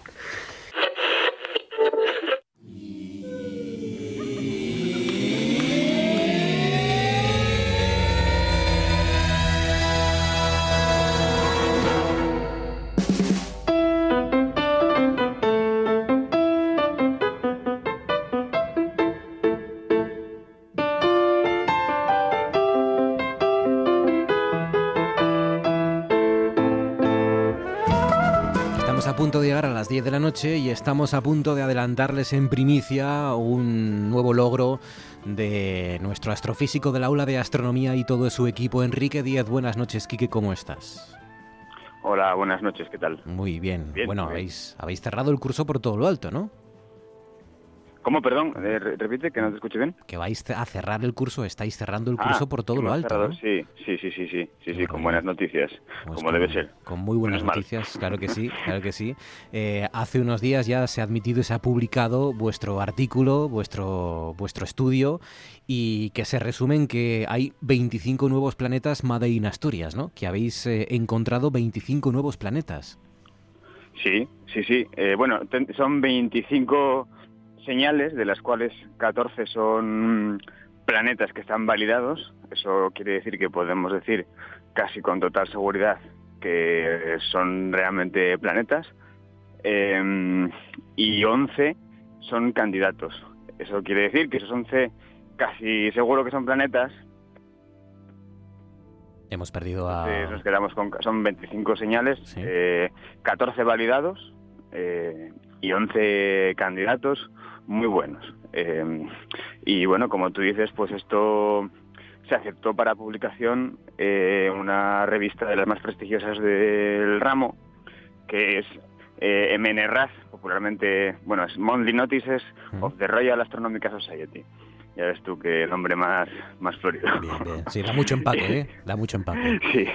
Sí. Y, y bueno, sí, ahí está. Son 25 nuevos planetas eh, que son especiales porque orbitan en torno a, est- a estrellas enanas rojas, en torno a las estrellas que a día de hoy más nos interesan para buscar este tipo de, de objetos. Y los hemos detectado pues con datos de, de la misión Kepler en, en, su, en, su, mi- en su fase extendida en K2. Claro, porque esto, bueno, no, no está de más que lo recordemos. Enrique Díez y el equipo de, de Aula de Astronomía, el equipo de nuestra universidad, no están con telescopios mirando por la ventanina de la universidad al cielo, sino que lo que hacéis vosotros, de ahí que, que se puedan lograr cosas tan importantes desde este pequeño rincón de España o de Europa, eh, lo que hacéis vosotros es gestionar todos esos datos, ¿no? Eh, o o Sí. recoger esos datos y estudiarlos y analizarlos. Sí, bueno, mira, en primer lugar, la investigación tuvo lugar eh, por parte, o sea, nosotros realmente, Aula de Astronomía, digamos que es otra cosa. Aquí el, la- el, el marco es el ICTEA, que es el Instituto Universitario de Ciencias y Tecnologías del Espacio de Asturias. Vale, entonces la investigación, eh, casi todos los firmantes del trabajo, bueno, sí, bueno, la- por lo menos todos los nacionales somos de ICTEA y luego pues hay colaboradores, eh, bueno, de otras instituciones, todos de fuera, bueno, pero em, los de- la, la investigación se enmarca en ICTEA. Y, mm, y sí, claro, lo que hacemos es trabajar con datos de archivo, de alguna manera. Son datos que están ahí, que datos de fotometría, que fueron eh, recogidos por Kepler, que ya dejó de funcionar, pero bueno, que ahí sigue habiendo multitud de, de cosas interesantísimas que, que destilar, como es el caso. Claro, tenéis que hacer como desabuesos del espacio un poco a través de esos datos. Claro, sí, sí. Bueno, ahora, a ver, ahora también hay más misiones. Ahora yo creo que ya hemos hablado alguna vez sobre ella. Está el satélite TESS, por ejemplo, observando. Eh, hay, hay- eh, está a la hora la cantidad de datos y tantos los, los posibles focos de distracción que esos datos de Kepler están un poco así como, en, como olvidados, ¿vale? Están un poco olvidados. Entonces nosotros seguimos trabajando en ellos porque son datos de muchísima calidad. Y, y bueno, sí, hacemos desabuesos.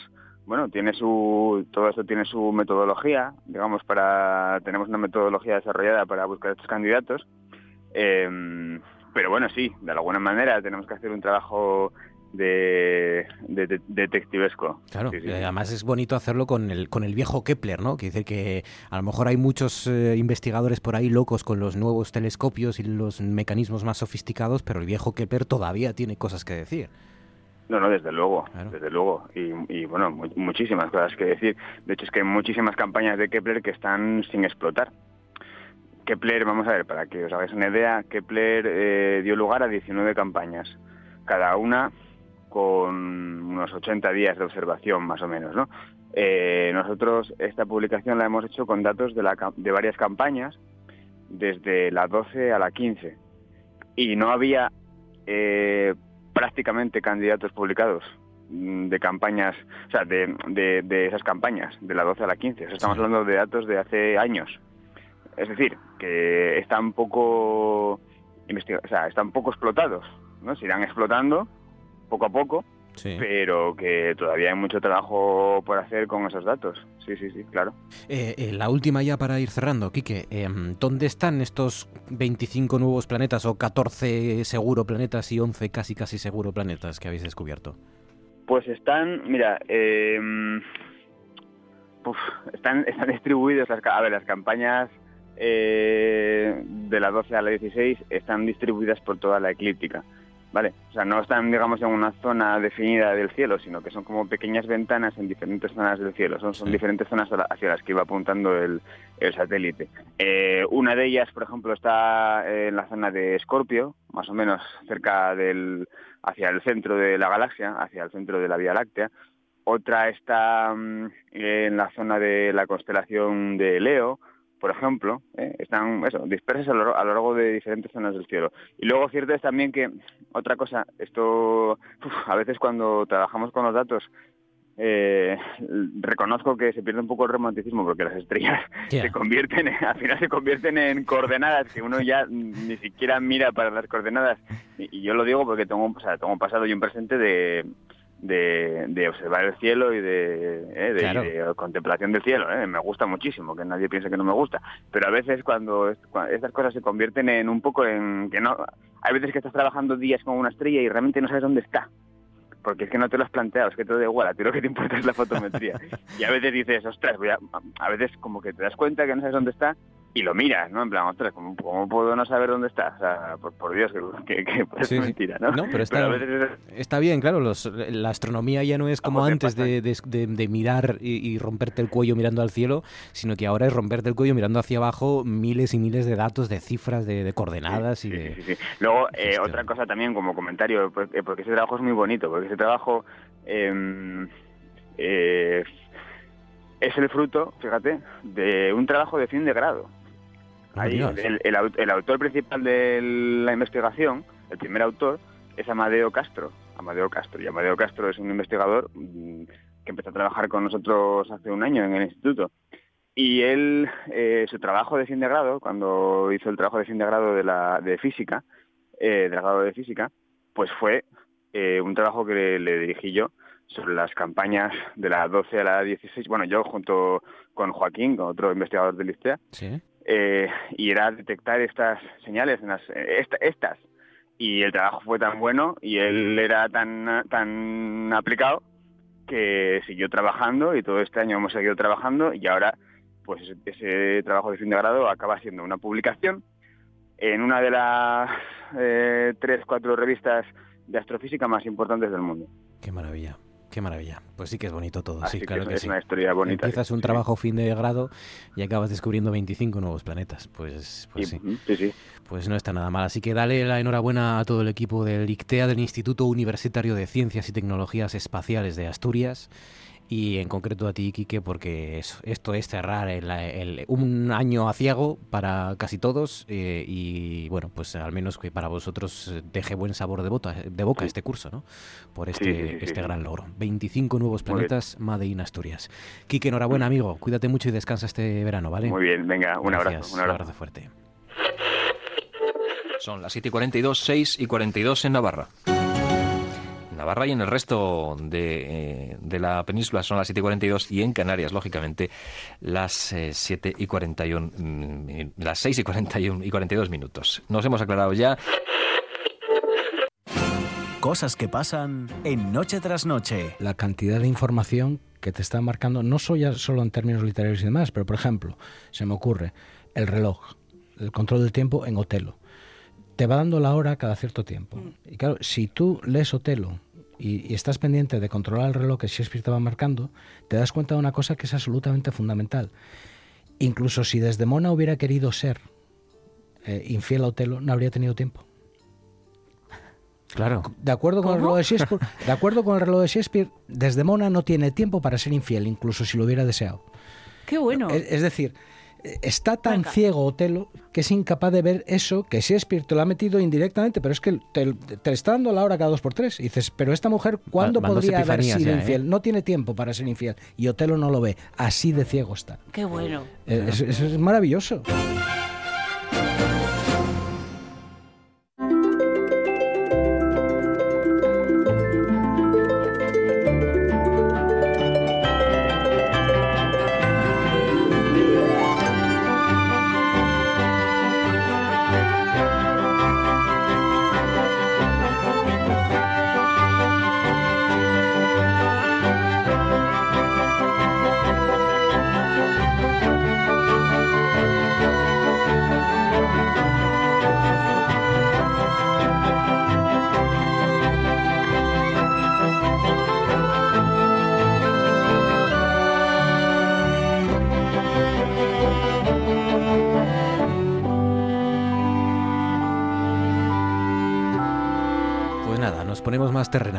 8 sobre las 10, con nuestro consejo de actualidad para analizar lo que nos deja este jueves, con nuestros consejeros hoy, Azucena Álvarez. Azucena, buenas noches. Muy buenas noches a todos. ¿Qué tal, Azucena? ¿Cómo estás? Pues muy bien, encantada de estar aquí con vosotros. Me alegro como mucho. siempre. ¿Qué tal has pasado la ola de calor? La olina de Pues calor. la, la olita de calor, pues, pues muy cocida. Y ahora que se puso a llover, pues ya, digamos, con la humedad y el calor, más incómodo. Pero bueno, no nos vamos a quejar aquí, ¿eh? Sí, verdad. No, Solamente en no. Bilbao ya tuvieron 42 grados. 42 grados en que Bilbao, los, ¿eh? Que los vascos son como nosotros, no están acostumbrados a estos calores. Y que, y que es un clima más húmedo, porque yo los 42 de Madrid o te los Sí, aguanto, o en Salamanca, pero los 40 en, En Bilbao, 42 tiene que ser eh, incómodo, ¿eh? Madre mía, madre mía, como para levantar piedras o cortar troncos, estas cosas. O como para salir a la calle. O para tomar pinchos en, Sí. en la concha.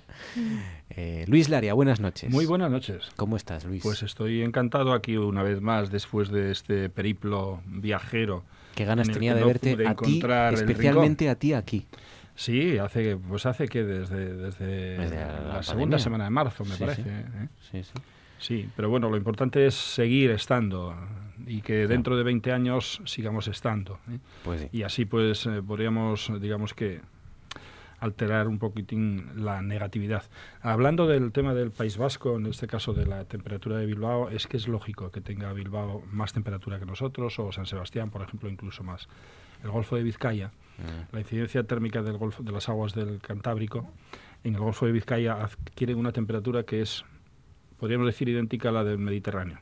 Y las mm, posibilidades de tener incluso 3 grados más de temperatura en el agua en el Golfo de Vizcaya que nosotros aquí, pues es bastante normal.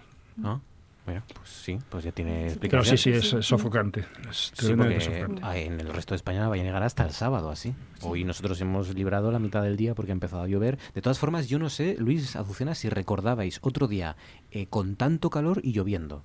Porque hoy eh, llovió, pero sin embargo no, no refrescó, refrescó muy poco, ¿no? Yo hoy eh, me bajó, mojé sí. y seguía haciendo una temperatura altísima en Oviedo. Muchísima Pero temperatura. es que cuando, lloviendo. cuando tenemos mucho, mucho calor aquí, esas, esas, esos días de ola de calor tremenda, nos espera siempre el agua. Lo que ocurre es que hoy fue un amago.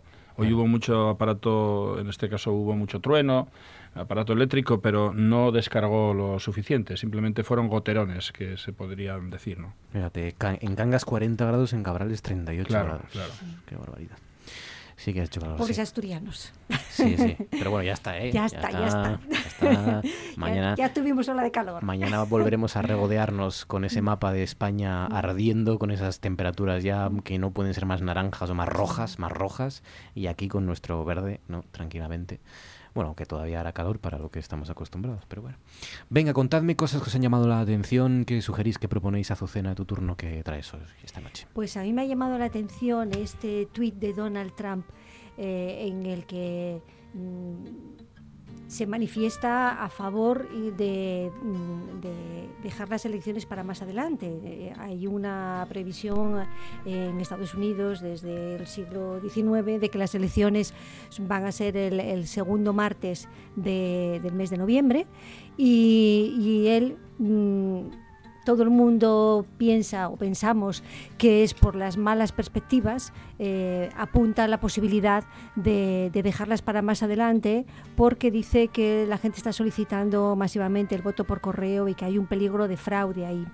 Y yo creo que es una maniobra de distracción porque el gran problema que es noticia hoy en Estados Unidos y que es un problema muy real es la caída del PIB del 32% en el segundo trimestre.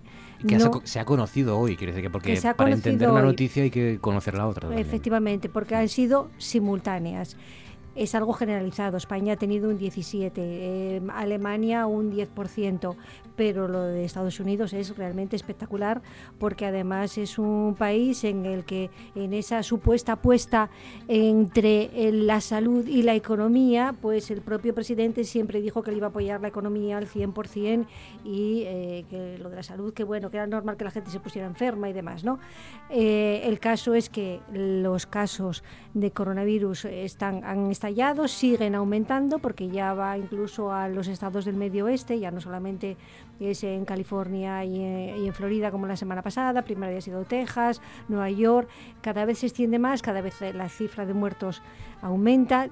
Él mismo reconoció que iba a seguir aumentando antes de bajar porque algún día bajará, pero es que lo de la economía va francamente mal. y yo tengo la sensación de que y yo tengo la sensación de que al votante republicano le duele más las cifras económicas que los más de 150 entiéndanme, que se preocupa más por, por el golpe económico que por los 150.000 muertos que llevan ya en Estados Unidos, que, le afecta más a, Donald Trump la parte económica a nivel de votos que... que es que incluso antes de este dato ya había empezado a bajar en, las encuestas y lo que me llama la atención además en relación a esto es que los editorialistas norteamericanos eh, sí le dan importancia en el otro sentido. Yo estoy mirando, por ejemplo, Los Angeles Times y empiezan a elucubrar sobre la posibilidad de que él no aceptara, por ejemplo, el resultado de las elecciones, que es una pregunta que le hicieron. ¿Se le hicieron en Fox? Efectivamente. Y dijo que ya veríamos. Que ya veríamos, Dijo lo mismo la, claro, que es algo absolutamente inédito y además también se conoce su tendencia,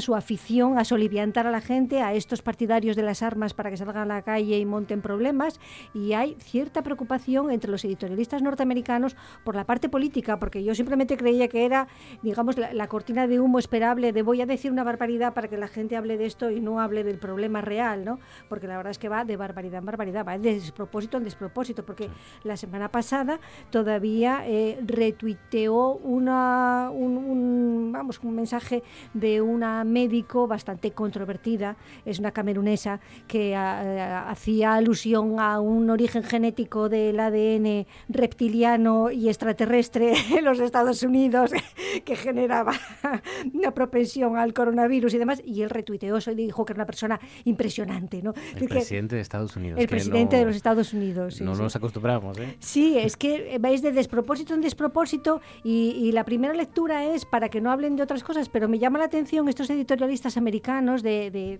periódicos serios que sí se toman en serio eh, este tipo de amenazas por la parte política, no solamente por la cuestión, digamos, de vamos a hablar de otra cosa. Pues veremos a ver en qué queda. Eh, es verdad que no tiene competencias, digamos, para, para, para, hacerlo, para retrasar las elecciones de noviembre, o eso al menos yo he leído hoy.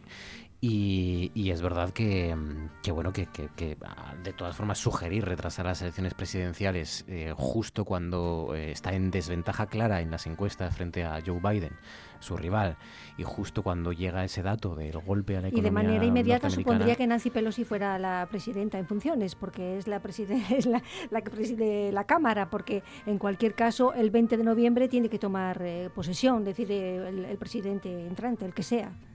Porque tampoco se espera que quiera alargarse. ¿eh? Lo que yo no sé es si si ganar tiempo le vendría bien. A lo mejor él está esperando a que salga la vacuna, quizás. Sí. Y entonces aprovechar ese subidón de, optimismo y de. Y decir nosotros, porque además ellos lo compran todo, y si nosotros compramos eh, 100 millones de vacunas, o, 200 o 300, los que sean, y entonces con esto me Usar van a la vacuna como, como un espaldarazo a su gestión, ¿no? En, en, en la gestión de su administración en la crisis del COVID. Es la única explicación, seguramente, ¿no? de todas eh, maneras sigue siendo muy complicado que le salga. Sí, sí, sí, porque... Hombre, yo creo que en las encuestas, también en las encuestas, recordad, le daban ganadora a Hillary Clinton. Sí. Y al final ganó él, o ganó no el voto popular, pero ganó por, eh, compromisarios, ¿no? Por, o por diputados, por así decirlo. Pero, pero bueno, sí que esta vez tenía mala pinta. Tiene mala pinta principal y fundamentalmente por los datos económicos. Luis, tu turno. ¿Qué sugieres? Eh, yo la verdad es que, eh, enlazando esto, eh, lo que es es tremendamente vergonzoso que en una sociedad actual en la que tenemos una gran capacidad de discernimiento, que podemos llegar a elegir, que sabemos perfectamente qué directrices tenemos que tomar para salvaguardar intereses económicos, pero por encima de todo de los de la salud, es increíble que un, que un Estado, en este caso un Estado, un conjunto de Estados como es los Estados Unidos, mm, tengan, eh, tengan mandatarios de esta calaña. Y digo de esta calaña porque es que es tremendamente vergonzoso que, que, que ahora mm, incluso los muertos no pesen de ninguna manera y además todas estas parafernalias absurdas pues que estuvieron generando incluso pues un malestar, pero ese malestar no fue lo suficiente como para que realmente hubiese una revolución que tiene que haber en un país como este. Yo creo que un país como este que tiene, para mí, en el 50% es extraordinario y en el otro 50% lo está demostrando así, que no es nada adecuado, pues yo creo que, que es triste que, que alguien en un momento determinado pueda llegar a gobernar un país que pueda poner en peligro la integridad del planeta entera, porque claro, estamos hablando de un Hitler o estamos hablando de cualquier otro, pero en este caso decimos que es como un sistema democrático. Pero lo que a mí me duele muchísimo es que, por ejemplo, la comunidad científica en Estados Unidos no hubiese dado la talla exigiendo las responsabilidades que tendría que exigir a un mandatario como él. Y ha estado callada por decirlo de alguna manera. Yo creo que incluso los, el peso que tienen, en este caso, los medios de comunicación en Estados Unidos también están en la salvaguarda económica por encima de lo que sería la Pero fíjate, el, digamos, el doctor Simón, el Fernando Simón de Estados Unidos está constantemente mm, contradiciendo lo que dice Donald Trump y, la administración para la que él trabaja. Que a mí esto me parece un ejercicio de transparencia. Sí, luego no deja de tener algunos mecanismos. Anthony eh, Fauci. Mm, yo creo que, muy, muy, muy buenos, ¿no? También incluso el que tenga un máximo de dos, dos, dos mandatos, es decir, que hay, determinados, hay determinadas garantías democráticas que, que creo que están muy bien diseñadas. Sí, el que no pueda gobernarse más de ocho años, obviamente eso es, son unas garantías, pero son unas garantías que están establecidas simple.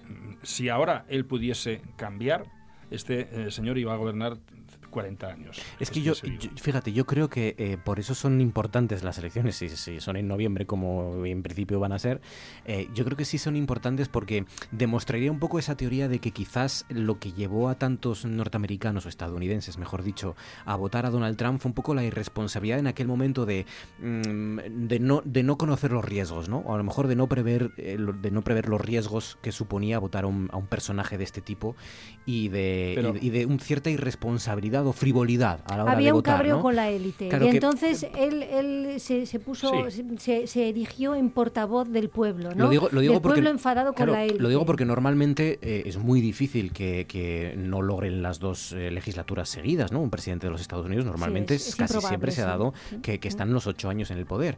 Con lo cual esto eh, explicaría eso, ¿no? Que muchos de los votantes que, que le votaron ah, se han dado cuenta de lo que supone votar a un, a un personaje de este, de este tipo, ¿no? Claro, pero... Y eso, bueno, al menos tendría una lectura positiva, optimista para la democracia, digo yo.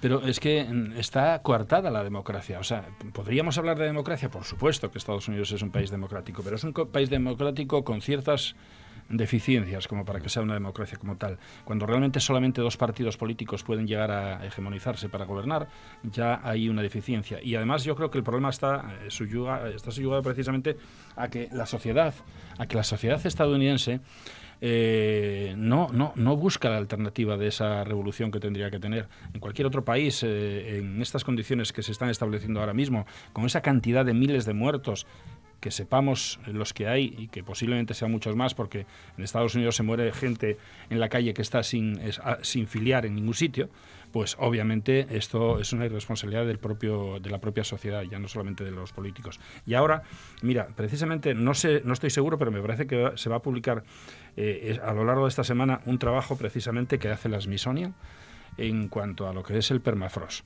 Eh, hace ya como tres meses teníamos una información también de la Smithsonian y posiblemente ahora se publique, esta semana como digo, eh, un trabajo sobre el permafrost, sobre todo en la zona del noreste de Rusia, ¿eh? y toda la zona de Alaska y Groenlandia. Permafrost es la, tierra que está debajo del hielo en todas esas zonas. Podríamos decir eso, podríamos decir que es una, cubierta, una cubierta primero mm, vegetal, primero o sea orgánica y que después poco a poco, dependiendo de la zona donde estemos, pues podemos tener desde dos o tres metros hasta incluso un kilómetro doscientos, un kilómetro, hasta kilómetro y medio de profundidad.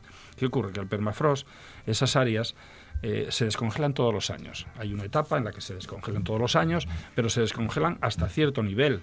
Y lo que ocurre es que se vuelve a congelar. El plazo no es más allá de un mes y medio en descongelación, pero se vuelve a congelar de forma eh, continua, año tras año. Bueno, pues ahora se llevan tres años que en algunas de estas áreas no solamente no se vuelve a congelar, sino que además ya se está bajando hasta cotas de menos siete metros. ¿Qué ocurre?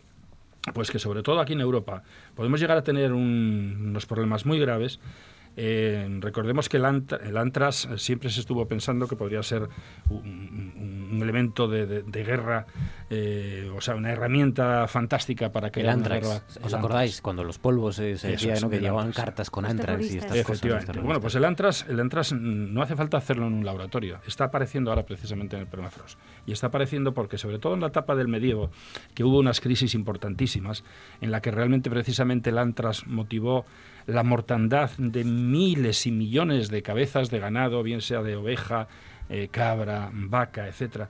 ¿Qué ocurrió? Pues que todo eso no se, mm, o sea, no se, no se esos residuos no es como ahora que bueno pues se incineran etcétera entonces quedaron ahí y poco a poco esas digamos que esas consecuencias de esas bacterias o de incluso de virus que pueden quedar los virus obviamente no son organismos vivos pero tienen un periodo de latencia tremendo y las bacterias igual cuando están en frío se pueden mantener ahí latentes el tiempo pues como 10.000, 12.000, 15.000, 20.000 años. ¿Qué ocurre? El antrax es una bacteria, más allá de el antrax es una bacteria, que, claro. Que nos decían que había polvos en los, sobres, es una bacteria.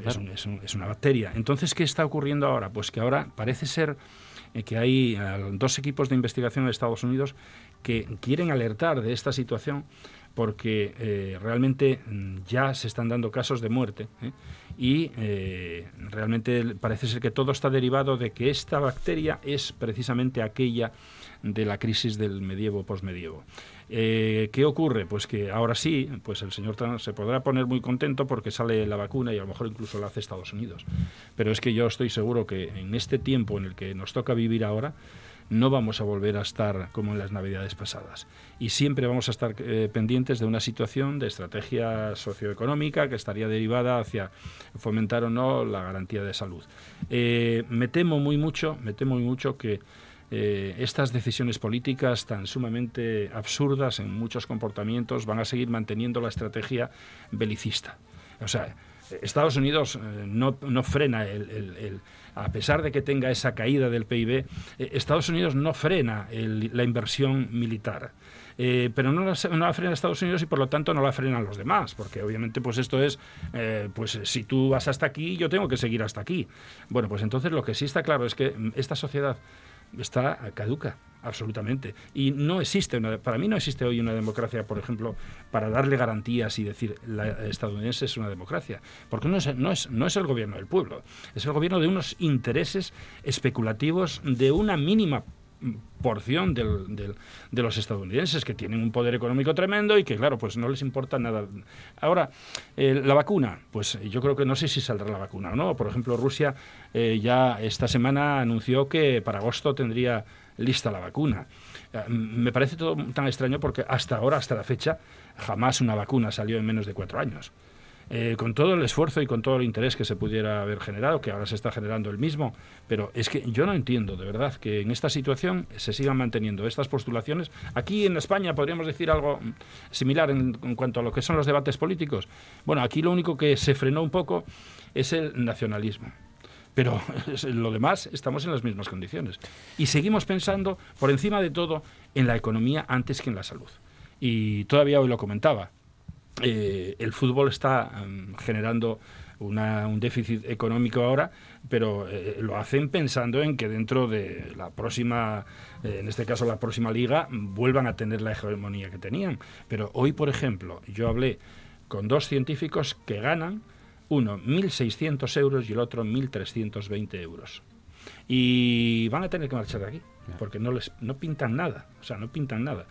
Pues es triste que tengamos que pensar en, en que no hay forma de, tener una alternativa digna eh, a nivel político, a nivel de estrategia de los mandatarios X, quienes sean. Es verdad que da, la sensación que esos, eh, por eh, quedarnos en Estados Unidos, todos esos magnates de grandes empresarios, líderes de, grandes empresas con, con, cifras económicas que superan a muchos países democráticos europeos, por ejemplo, hablo de Facebook, hablo de, Amazon, hablo de los grandes imperios económicos, sí que están dispuestos a cambiar el mundo pero mientras mm, pero con la condición de que ese cambio no les afecte a su situación económica y a, sus dividendos ¿no? van a querer con lo cual quien tiene la capacidad de influir, influye, porque estos son empresas individuales, pero luego están los lobbies que también, que, también hacen su juego. Que están lanzando ¿eh? mensajes constantemente ¿no? de que hay que cambiar el mundo y que proteger el medio ambiente, mm. pero eh, lo que tenemos que tener claro ya los ciudadanos es que esas empresas, eh, siempre y cuando los cambios les empiecen a afectar económicamente a ellos y a sus empresas, mm, la cosa no va a funcionar. ¿no? Las empresas están para generar beneficios, mm. así que hay que, hay que ser realistas con eso. Entonces, para eso, para eso está la política, ¿no? Para equilibrar eso y para que haya una redistribución de los beneficios mm. que produce la sociedad. Eh, Pero ¿creéis, ¿creéis que si, por ejemplo, ahora, en vez de morir 150.000 personas en Estados Unidos a la fecha de hoy, mueren 3 millones de estadounidenses, ¿cambiaría la estrategia de Estados Unidos? ¿Qué pensáis? No lo sé. Yo creo que no. Eh, yo creo es difícil, pero bueno, yo pienso que hay una. La alternativa la tienen. Es decir, eh, todos hemos reflexionado a partir de la pandemia y si no hay cambios es que somos muy brutos. Es decir, porque, por ejemplo, lo que tú estabas hablando hace un momento de la, de la investigación, si con esto no entendemos que hay que invertir en investigación, es que no entendemos nada de nada. O sea, es que eh, no tenemos remedio, ¿no? Es decir, que en este punto yo no creo que ningún gobierno del mundo eh, esté en condiciones de decir eh, que inventen otros, ¿no? Aquello que se decía en España. Ninguno, ni este ni otro. Hmm. Y bueno, España ahora va a tener una llegada de fondos extraordinaria y espero que una parte vaya a eso, porque esta, estos fondos que nos llegan, que se celebran tanto, por ejemplo, en el Congreso de los Diputados, como si nos hubiera tocado el euromillón, eh, no hay que perder de vista que esto se ha distribuido proporcionalmente a los países que tuvieron mayores problemas para gestionar la pandemia. Por eso Italia se lleva la mayor parte y España se lleva la segunda, la segunda mayor parte, porque fuimos los que peor gestionamos el problema. Es decir, que los que tuvimos más problemas derivados de la mala gestión. Entonces, esto no podemos repetirlo, es decir, tenemos que aprender algo y tenemos, pues que, tenemos que cambiar las cosas para que eso no vuelva a ocurrir, porque em, no se va a repetir. Igual que, por ejemplo, eh, lo de los ERTES, que ahora ya están echando en falta en algunos sectores que quieren que haya más ERTES, para más. Eh, este, este sistema no, no, puede, no puede generalizarse ni durar para siempre, porque no hay de dónde. Entonces, hay que ser realistas con esto. De todas formas, yo, por, por ser optimista, ¿eh? y, diciéndolo también con, con, mucha precaución, lo de ser optimista, pero porque cuando hablamos de muertos y jugando con estas cifras, pues no se puede ser optimista, o no se puede ser, al menos, eh, sí, eh, no se puede estar tranquilo ¿no? con, estas cifras de muertos, pero fijaos la evolución de la tecnología, de, la investigación, de la medicina fundamentalmente y de las sociedades. ¿no? La pandemia de 1918, la, gripe de 1918, dejó, se calcula que entre 50 y 70 millones de personas eh, fallecidas. El coronavirus de momento a ver cuánto cuando acabe, si por fin acaba. El, de momento el, número de fallecidos ya está cerca de los 700.000, según la Universidad John Hopkins. Eh, son 17 millones de casos ya en el mundo, son muchísimos, pero comparadas las cifras con hace un siglo, pues eh, hemos, hemos mejorado, ¿no? En este aspecto hemos mejorado mucho. Sí, sí, es que es, un siglo, ¿no? Es un siglo de diferencia, además un siglo en el que hubo una, una explosión en la investigación, en la tecnología, en la ciencia. Entonces, en, eh, en este tiempo, un siglo el siglo XX no es lo mismo que un siglo en el siglo XIX o en el siglo XVIII en ah. materia de investigación y de capacidad de reacción. Naturalmente que no se va a repetir algo así.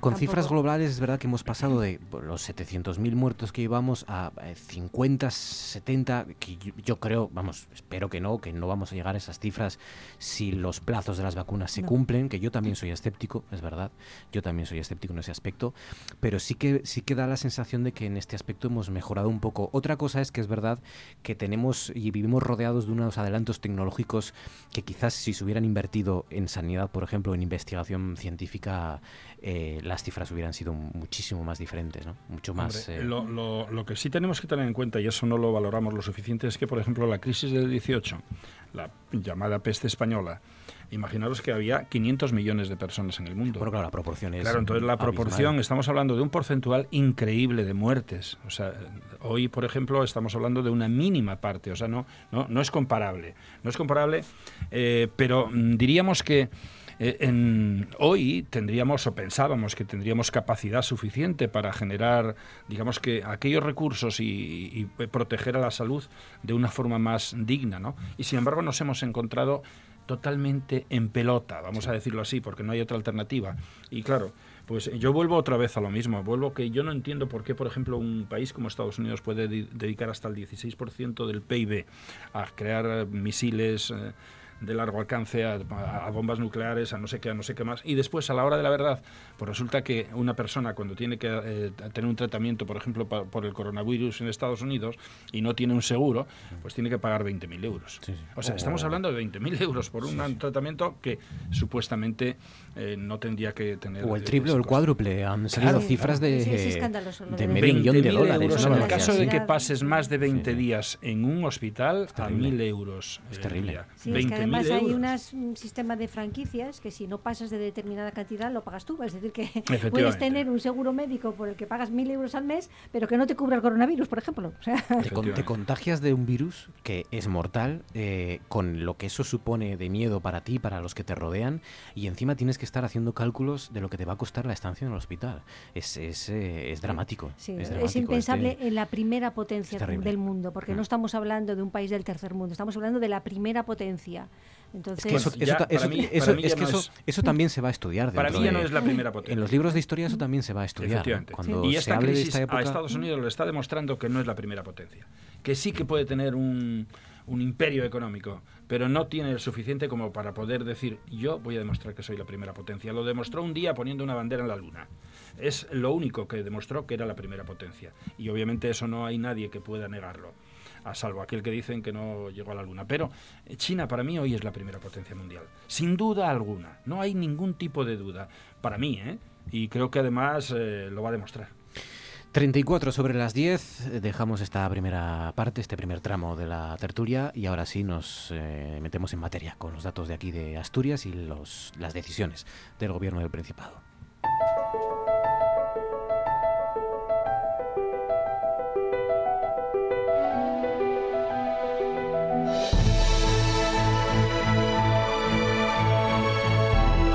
Esto es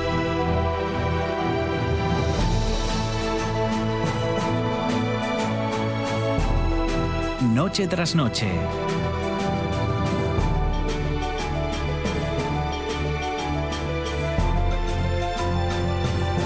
Con Marcos Vega.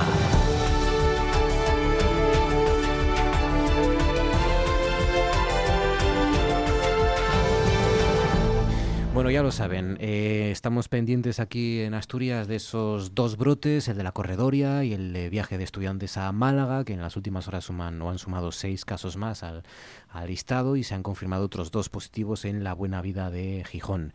El bar que ayer les contamos, eh, el local que ayer les contamos, tuvo que cerrar porque uno de sus camareros dio positivo. Em, es verdad que ahí, en el caso de la buena vida de Gijón, el brote estaría en Madrid y por eso pues no hay tanto nerviosismo como en el caso de la corredoria, por, ejemplo, que sí que se han podido contagiar más clientes. En el caso de la buena vida, pues según dicen al menos los, los responsables del local, el camarero no ha tenido contacto con, con clientes, ¿no? Pero bueno, todo esto se está siguiendo y se está investigando. De momento la, la situación es esa, ¿no?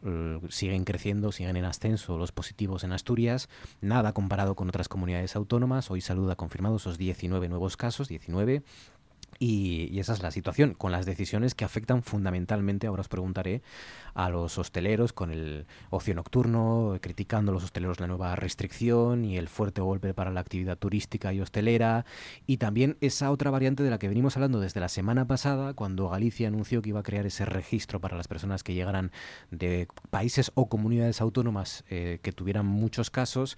Eh, reflexionamos aquí con, con, vosotros sobre eh, el, renunciar a nuestra privacidad y a determinados derechos pues por la salud y por proteger nuestra salud ahora ha llegado esto a que a que pues a que podamos y seguramente dentro de unos días cada local en el que entremos y, ya desde ya desde esta semana en muchos establecimientos pues tengamos que dar nuestros datos y facilitar la información no bueno ahora lo comentamos todo. Antes vamos a saludar como hacemos casi todos los jueves al epidemiólogo y al director de la unidad de investigación en emergencias y desastres de la Universidad de Oviedo Pedro Arcos. Pedro buenas noches. Hola, buenas noches. ¿Cómo estáis? Muy bien, Pedro. La primera pregunta que te hago es si estamos a nivel nacional ya, ¿eh? A nivel nacional ante la segunda famosa oleada o todavía no podemos hablar técnicamente, aunque esto supongo que será, no sé, un tecnicismo en lo que es lo que distingue muchos brotes de una segunda oleada. O mientras se controlen esos brotes no se puede hablar todavía de segunda oleada. Bueno, eh, es, imposible decir si estamos ante una segunda oleada porque no tenemos en epidemiología un criterio cuantitativo que nos, que nos permita decir, por ejemplo, mire usted si tiene por encima de 15 nuevos casos por 100.000 habitantes, esto es una segunda oleada. Realmente esto no, no funciona así. Es decir, la, las epidemias no son no funcionan con distribuciones, digamos, de primera oleada sin caso, segunda oleada, ni nada de esto. ¿no? Es decir, lo que tenemos ahora mismo en España es una situación que es la, la que era razonable que ocurriera, que es eh, la aparición de casos y brotes después de una primera gran ola. Esto es, esto es típico, esto es lo normal cuando hay una epidemia de un agente nuevo.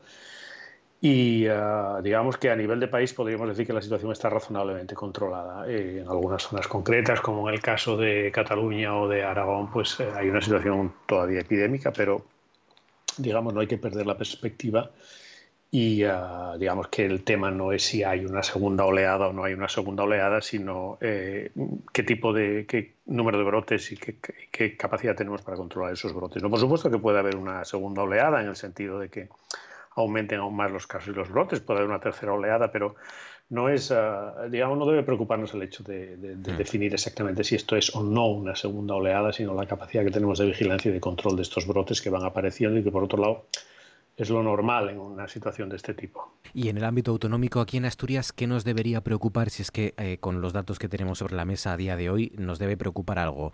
¿El hecho de que haya 19 nuevos eh, casos eh, confirmados hoy? ¿O el hecho de que, por ejemplo, haya brotes como el de la cervecería de la corredoria que no se sabe de dónde viene el paciente cero, digamos? ¿O eso no es tan preocupante?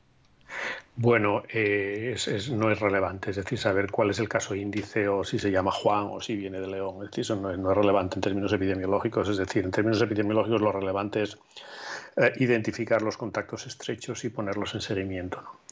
Eh, por tanto, eso no debe preocuparnos. En relación con la otra cuestión que planteabas, cuál es nuestra situación epidemiológica, pues es de las mejores, digamos, del conjunto de las comunidades autónomas. Tenemos una situación epidemiológica relativamente buena, muy buena y, ah, digamos, en conjunto se está haciendo una adecuada gestión del, de, los, de los brotes que van apareciendo, que por otro lado son pequeñitos, es decir, que no, diría yo que hay motivos para que estemos preocupados en Asturias en absoluto, por el momento. Y precisamente por eso ya te hago la, la última pregunta, eh, refiriéndome a esas decisiones que se están tomando fundamentalmente con la hostelería, con los negocios. ¿Nos estamos pasando o el Principado está pecando de demasiado precavido o nunca se peca de esto? Bueno, a lo que estamos asistiendo es a una especie de, mm, por decirlo de alguna manera, nos hemos salido hace semanas del paradigma científico y lo que estamos es un, en, una, en una situación en la que ahí aparecen medidas, digamos, que no, no tienen ningún sentido epidemiológico. Es decir, eh, eh, en, en, epidemiología tenemos un cuerpo doctrinal que establece claramente qué es lo que tenemos que hacer para controlar las epidemias. ¿no?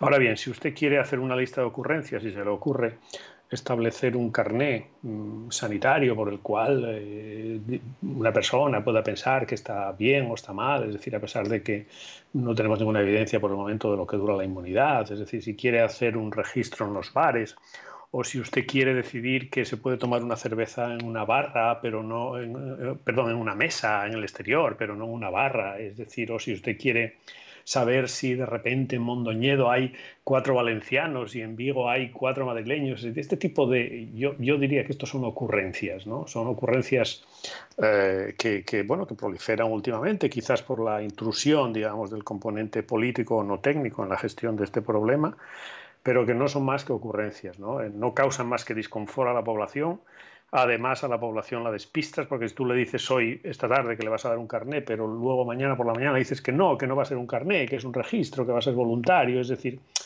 lo que corremos el riesgo con esta intrusión, digamos, no técnica y, política y de profesionales que no, distinguirían un virus de una bacteria en, en, este tema, ¿no? Y que permanentemente están en las tertulias hablando de cómo tendríamos que controlar esto, pues lo que, lo que conseguimos con esta intrusión, con esta salida, digamos, del, del ámbito técnico, del ámbito científico, pues es más que nada básicamente despistar a la población. Y además conseguimos otra cosa más peligrosa, que es que la autoridad sanitaria pierda su, su credibilidad. Con lo cual mañana si le dicen a usted, mire, tiene que hacer usted esto, pues esa persona simplemente no le va a creer porque piensa que a lo mejor al día siguiente un portavoz va a decir que tiene que hacer lo contrario. Este es el problema y los periodistas lo sabemos muy bien porque hoy les decimos una cosa y mañana les tenemos que decir lo contraria porque, porque los políticos nos lo han cambiado, ¿no? Como el caso de las mascarillas, que estuvimos aquí insistiéndoles durante meses que no hacían falta y de la noche a la mañana pues era obligatoria en cualquier sitio, ¿no?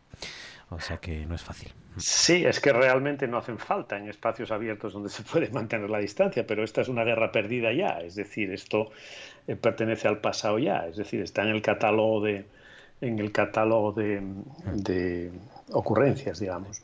Pedro Arcos, cuídate, amigo, un abrazo fuerte, gracias. Gracias a vosotros. Y ahora os traslado la pregunta a vosotros. Bueno, eh, sí que hay algo que parece claro y es que, bueno, parece no, es claro y es que eh, ha bajado la edad media de los contagiados esto ya se mm, intuía más o menos por la, el tipo de contagios que se producían, ocio nocturno, en determinadas reuniones familiares. Eh, son los que quizás los jóvenes menores de 40 años o de 35 años los que están eh, pues eh, tomándose un poco con, más de forma más irresponsable o menos responsable, si lo quieren escuchar así. Y es verdad que los infectados hoy en día tienen una media de 36 años para las mujeres, 38 para los hombres y la letalidad está por debajo del 2%, pero Sanidad alerta de que hay jóvenes en la UCI. Con lo cual este es un mensaje claro. Los jóvenes también tienen que tener mucho cuidado. Hay jóvenes en la UCI, hay jóvenes que están muy graves.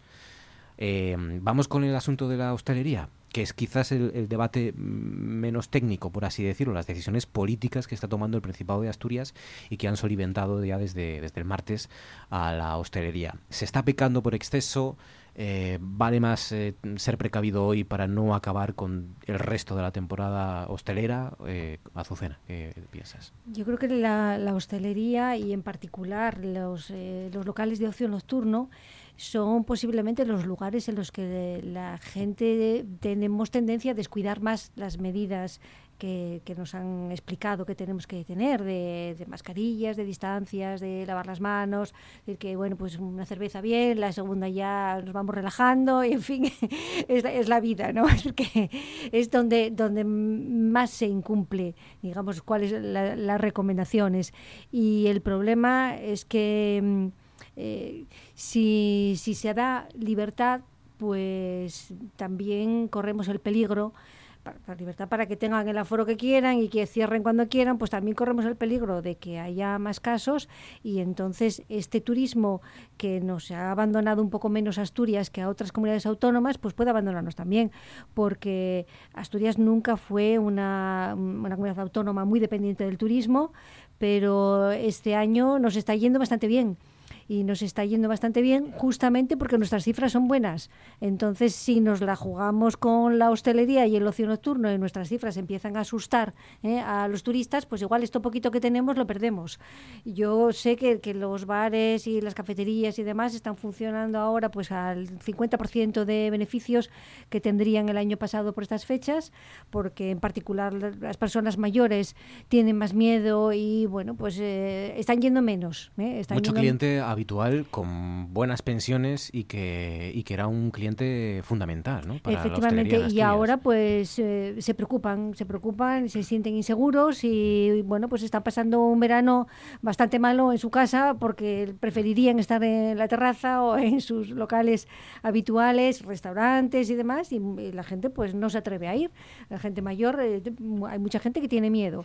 Los jóvenes pues son más lanzados y entonces pues mm, tienen ese sentimiento de seguridad de que efectivamente hay casos graves, pero son menos, no se sienten tan vulnerables y bueno, pues piensan que es verano y que hay que divertirse pero eh, la hostelería tiene que tener una responsabilidad en todo esto, porque yo hace unos días oía a algunos hosteleros decir, bueno, pues que manden a la policía, pero que van a poner una patrulla en cada, en cada bar de policía para controlar a la gente, eso es, imposible. Que contestó la propia delegada del gobierno, ¿no? Eh, no podemos poner a un policía. Es que, pero una, policía no, una patrulla en cada bar, porque como hay una aglomeración de clientes con un policía solo, vamos, no va a ninguna parte, es decir, que eso es imposible. Entonces, si ellos no pueden, porque eh, la gente hace lo que quiere, si, son, si no pueden controlar el comportamiento de la gente y ese comportamiento pone en peligro la salud pública, pues ¿qué se le va a hacer? Luis, como... Vamos a ver, la, la hostelería está teniendo una situación desigual. ¿eh? Sobre todo yo, a mí me da mucho coraje aquellos hosteleros que no tienen capacidad para eh, trabajar fuera del establecimiento. Eh, aquí en Oviedo, en Gijón, en Luarca, en cantidad de, de- de zonas hay hosteleros que lo están pasando muy mal, pero porque realmente no pueden trabajar eh, dentro del establecimiento como el cliente quiere, quiere estar. Y no tienen posibilidad de estar terraza también, claro. Efectivamente. Entonces, eh, los que tienen terraza, eh, yo, mm, y en este caso tengo que agradecer esa situación, eh, se trabaja perfectamente y se trabaja muy bien, porque la gente en la terraza, de alguna manera entendemos que estamos en un espacio abierto. Y bueno, pues aunque tengas una mesa que la tienes ahí a dos metros, pues eh, consideras que tienes menos riesgo que si estás dentro en un espacio donde realmente pues tienes eh, otras mesas y estás siempre teniendo que tener, pues digamos que precaución de que en un momento determinado alguien tenga la mascarilla puesta o no. En las terrazas vemos que la gente está más relajada. Eh, ¿Qué ocurre? Pues que ahora la medida, por ejemplo, de evitar la barra, de no tener que utilizar la barra, eso para muchos hosteleros va a ser un palo añadido. Un palo añadido muy serio. Y yo esa mm, medida no la considero razonable. Eh, sí, y fijaros hasta qué punto considero más razonable que efectivamente, aunque haya un sector que va a pagar esas consecuencias y que es el, el- ocio nocturno, cuando estamos hablando de ocio nocturno, estamos hablando de lo que tú decías, efectivamente, que sobre todo a partir de ciertas horas, y sobre todo la gente joven, pues va a tener mucha más ligereza y no va a ser consciente de esa problemática porque influyen muchas cosas. Influye la propia, el propio hervor de la so- socialización y el alcohol. Entonces, yo sería más radical en el aspecto del, hor- del horario de cierre. El horario de cierre yo lo establecería a las 12 de la noche. Recuerden que... Fíjate eh, lo que te estoy diciendo. Recuerden ¿eh? que las barras están abiertas hasta las 12 y el ocio nocturno hasta las 2. Eso es. Siempre lo de las barras está abierto hasta las 12 y manteniendo la Pues yo lo cerraría todo hasta a las 12 de la noche. Hay que garantizar que además el cliente que nos viene este año venga el año próximo, porque estamos teniendo algo muy interesante. Si hay ahí efectivamente 140.000 millones de euros, que es una ayuda estratégica que vamos a necesitar y no la va a necesitar para que políticamente se vaya estableciendo donde, no, donde a alguien le interese, aquí hay un sector que va a pagar unas consecuencias y por supuesto hay que financiarle esa problemática que tiene. Si hay que cerrar a las 12 de la noche porque hay que buscar las garantías para que realmente eh, cualquiera de estos ámbitos o, sectores eh, no mm, ponga en riesgo al conjunto, porque estamos hablando de que, bueno, eh, estamos viendo, y si miramos por ahí los, focos que aparecen, bueno, lo que decíais antes, efectivamente, es que estamos viendo que ahora mismo la edad es mucho más baja que era precisamente en el confinamiento. ¿Por qué? Porque en el confinamiento la juventud no estaba junta como está hoy. Y ahora tú, yo lo veo en Luarca, ¿eh? y lo veo en cualquier otro sitio. Pues a la una de la madrugada yo me voy a aparcar el coche a la playa. Y a la una de la madrugada me, me cabreo. Porque tengo ahí a 25 o 30 chavales que están que tienen 16 o 18 años y que están allí como si no hubiera pasado nada, como si no fuese con ellos, como si fuese el año pasado. Y eso no se puede permitir. Y ahí hay que ser riguroso, porque por, porque por esas ligerezas vamos a pagar las consecuencias todos. Aquel establecimiento que tendría que ganar dinero a partir de las 12 de la noche, porque es un bar de copas nocturno, a ese hay que financiarle, en este caso, el demérito económico que tiene. Sin duda alguna. Y aquellos otros, realmente, bueno, pues tenemos que entender que de una forma u otra hay que trabajar y además con unas garantías. Ahora mismo, fíjate, yo eh, estoy viendo que los clientes que vienen a Asturias, Asturias ahora mismo está a tope, lo podemos decir a tope, pero a tope. Lo que ocurre que, claro, en algunas zonas no ves gente. Tú vas a un restaurante eh, dentro y tienen gente al mediodía y por la noche la gente no quiere saber nada y se mete en casa. Eh, las casas de turismo están llenas. Eh, el ocio a nivel de naturaleza está lleno, yo lo estoy viendo por mí. ¿Y qué ocurre? Pues entonces digo yo, aquí tenemos una mm, opción muy buena. Eh, un altísimo porcentaje de los clientes que estamos teniendo en este mes de julio no conocían Asturias. Y posiblemente, si se marchan con una buena idea de Asturias, tengamos un cliente reiterativo. Muchos, mucha gente, mucho turismo nacional está conociendo Asturias. claro. Es que nosotros tenemos una suerte. En esta situación dramática, eh, el norte de España tiene una suerte. Nosotros no vivimos del, turis- del turista internacional. Ese es el problema que tiene, por ejemplo, el área mediterráneo, Baleares, Canarias, etcétera. ¿Qué ocurre? Claro que es que, pues cuando escuchan a Alemania decir, no, no, es que no vayan ustedes a España a nosotros no nos revierte nada más que en positivo. Fíjate, eh, eh, algo que aparentemente dirías, vamos a pagar consecuencias. No, estamos teniendo más gente este año que el año pasado en el mismo mes de julio.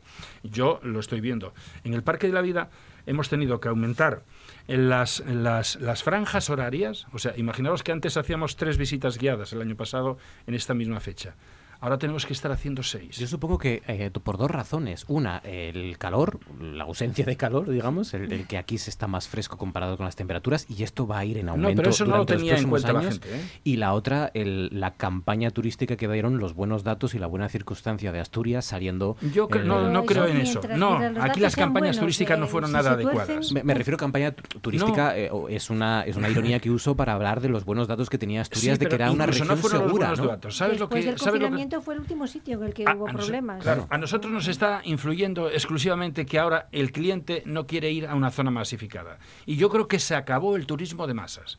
Ese turismo de masas que vamos a Benidorm y se encuentran allí dos millones de personas. Turismo rural, claro. Ese mm, yo creo que va a tener una tendencia a la baja, sin duda Apuestan por el turismo rural. Efectivamente. Y, entonces aquí el norte ahora mismo... potencia, pero... El norte ahora mismo yo creo que tiene el pistoletazo de salida para poder vender ofertar un producto y mantenerlo en el tiempo, incluso eh, incrementándolo. ¿no? Eh, mm, mala suerte porque efectivamente eh, España vive del turismo. El PIB español realmente en el momento que flaquea Canarias, Baleares y el área mediterránea, el turismo es casi como si no importase, porque nosotros tenemos turismo local, y o sea, local, quiero decir nacional. tenemos que tener en cuenta que ahora lo que tenemos que dar al cliente es confianza. Más que nada, confianza. bueno, las garantías de un servicio adecuado, de un trato adecuado, eh, una limpieza esmerada, pero todo ello con confianza. Y entonces la persona que venga aquí y sepa, oye, eh, la mascarilla en, Asturias está eh, obligatoriamente exigida ya tiene un baremo para tenerlo en cuenta. Efectivamente, que tenemos muchos menos casos que otras comunidades autónomas, también lo tenemos en cuenta. Pero, sobre todo, el, que tiene una familia y tiene dos hijos, eh, imaginaos una pareja con dos hijos, dice, ¿a dónde vamos a ir? Pues a lo mejor antes iba a Canarias, o a lo mejor antes iba pues a, a, a Cataluña, cualquier zona, pues, no sé, Tarragona o zonas de estas. Ahora dice, oye, vamos a ir a un sitio tranquilo vamos a ir a un sitio donde podamos pasear, donde podamos porque, respirar. Porque el, chaval de, el chaval de 25 o 30 años no viene a Asturias. No, no, ese no, ese no es cliente nuestro. El que viene exacto es el mayor de 60 que ya tiene que tener cuidado y, que tiene y que tiene un No, no, el cliente nuestro es la familia, no es el mayor de 60 tampoco. El mayor de 60 se marchaba a Benidorm y se marchaba a Canarias porque, pero a lo mejor, le daban Pero a lo mejor ahora ve a Asturias como un destino Entonces vamos a tener y, y, ese y ese y esas familias y sobre todo ese mayor de 60 años ya tiene un desembolso económico y claro, claro, y tiene una independencia, efectivamente. Entonces, eh, lo que puede ser una crisis económica, ¿quién la va a sufrir? Pues quien, quien queda sin el puesto de trabajo. Pero alguien que está cobrando una jubilación, no. Hombre, tendrá que aportar algo a la familia, pero mm, se salva mejor. Tenemos la oportunidad ahora mismo la eh, eh, dentro de esta desgracia tenemos la oportunidad más importante de marcar eh, una pauta eh, muy, muy interesante en el futuro en cuanto al turismo. Yo también creo que es un año decisivo para el futuro del sector del turismo en Asturias.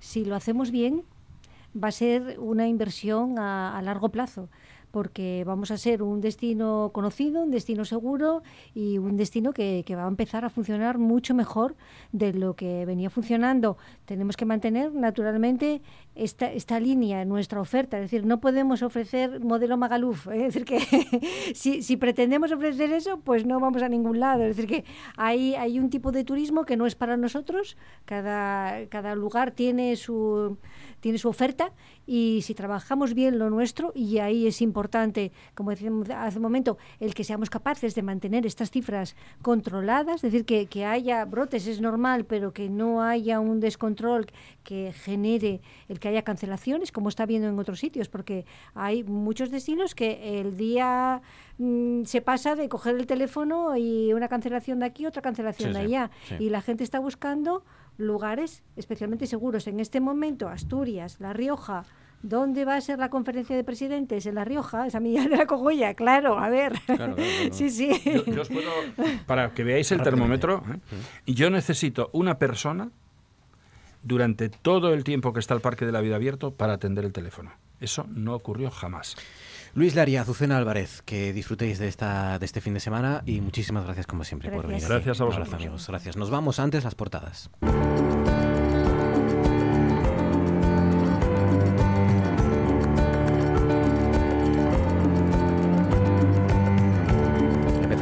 rtpa.es que dice el rey pide unidad al margen de ideas y siglas por la gravedad de la crisis. Alonso acompaña a los reyes, Fernando Alonso, en su museo al final de la visita a Asturias. Dice la Nueva España, Felipe VI en la visita real a Asturias, no será nada fácil superar el impacto económico de la pandemia. El rey llama a la ciudadanía a trabajar unida y con una conciencia común para que España salga adelante tras la crisis económica. Los, los monarcas visitan Cogersa, la exposición del elogio al horizonte y el museo de Fernando Alonso. Añade la Nueva España, Salud confirma 19 nuevos positivos por coronavirus en Asturias, dos de los nuevos contagiados están relacionados con un bar de Gijón.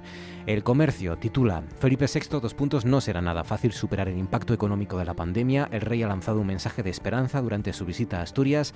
Saldremos adelante con unión, responsabilidad y solidaridad y Salud confirma 19 positivos nuevos por coronavirus. Tres están relacionados con el brote de la cervecería Urbans, otros tres con el viaje de estudiantes a Málaga y dos con el local hostelero de Gijón.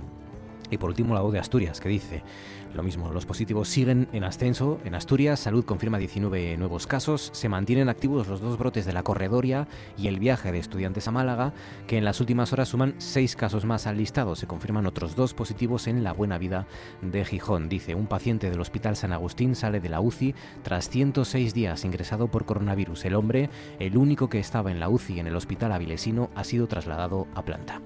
Con las portadas y las principales noticias de este jueves, ahora sí, marchamos.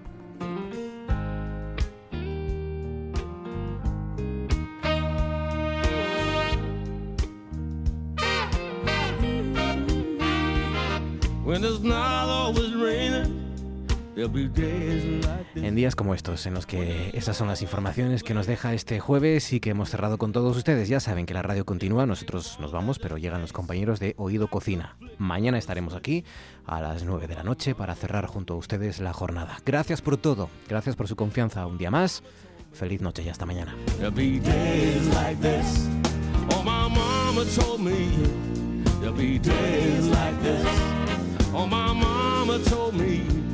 There'll be days like this.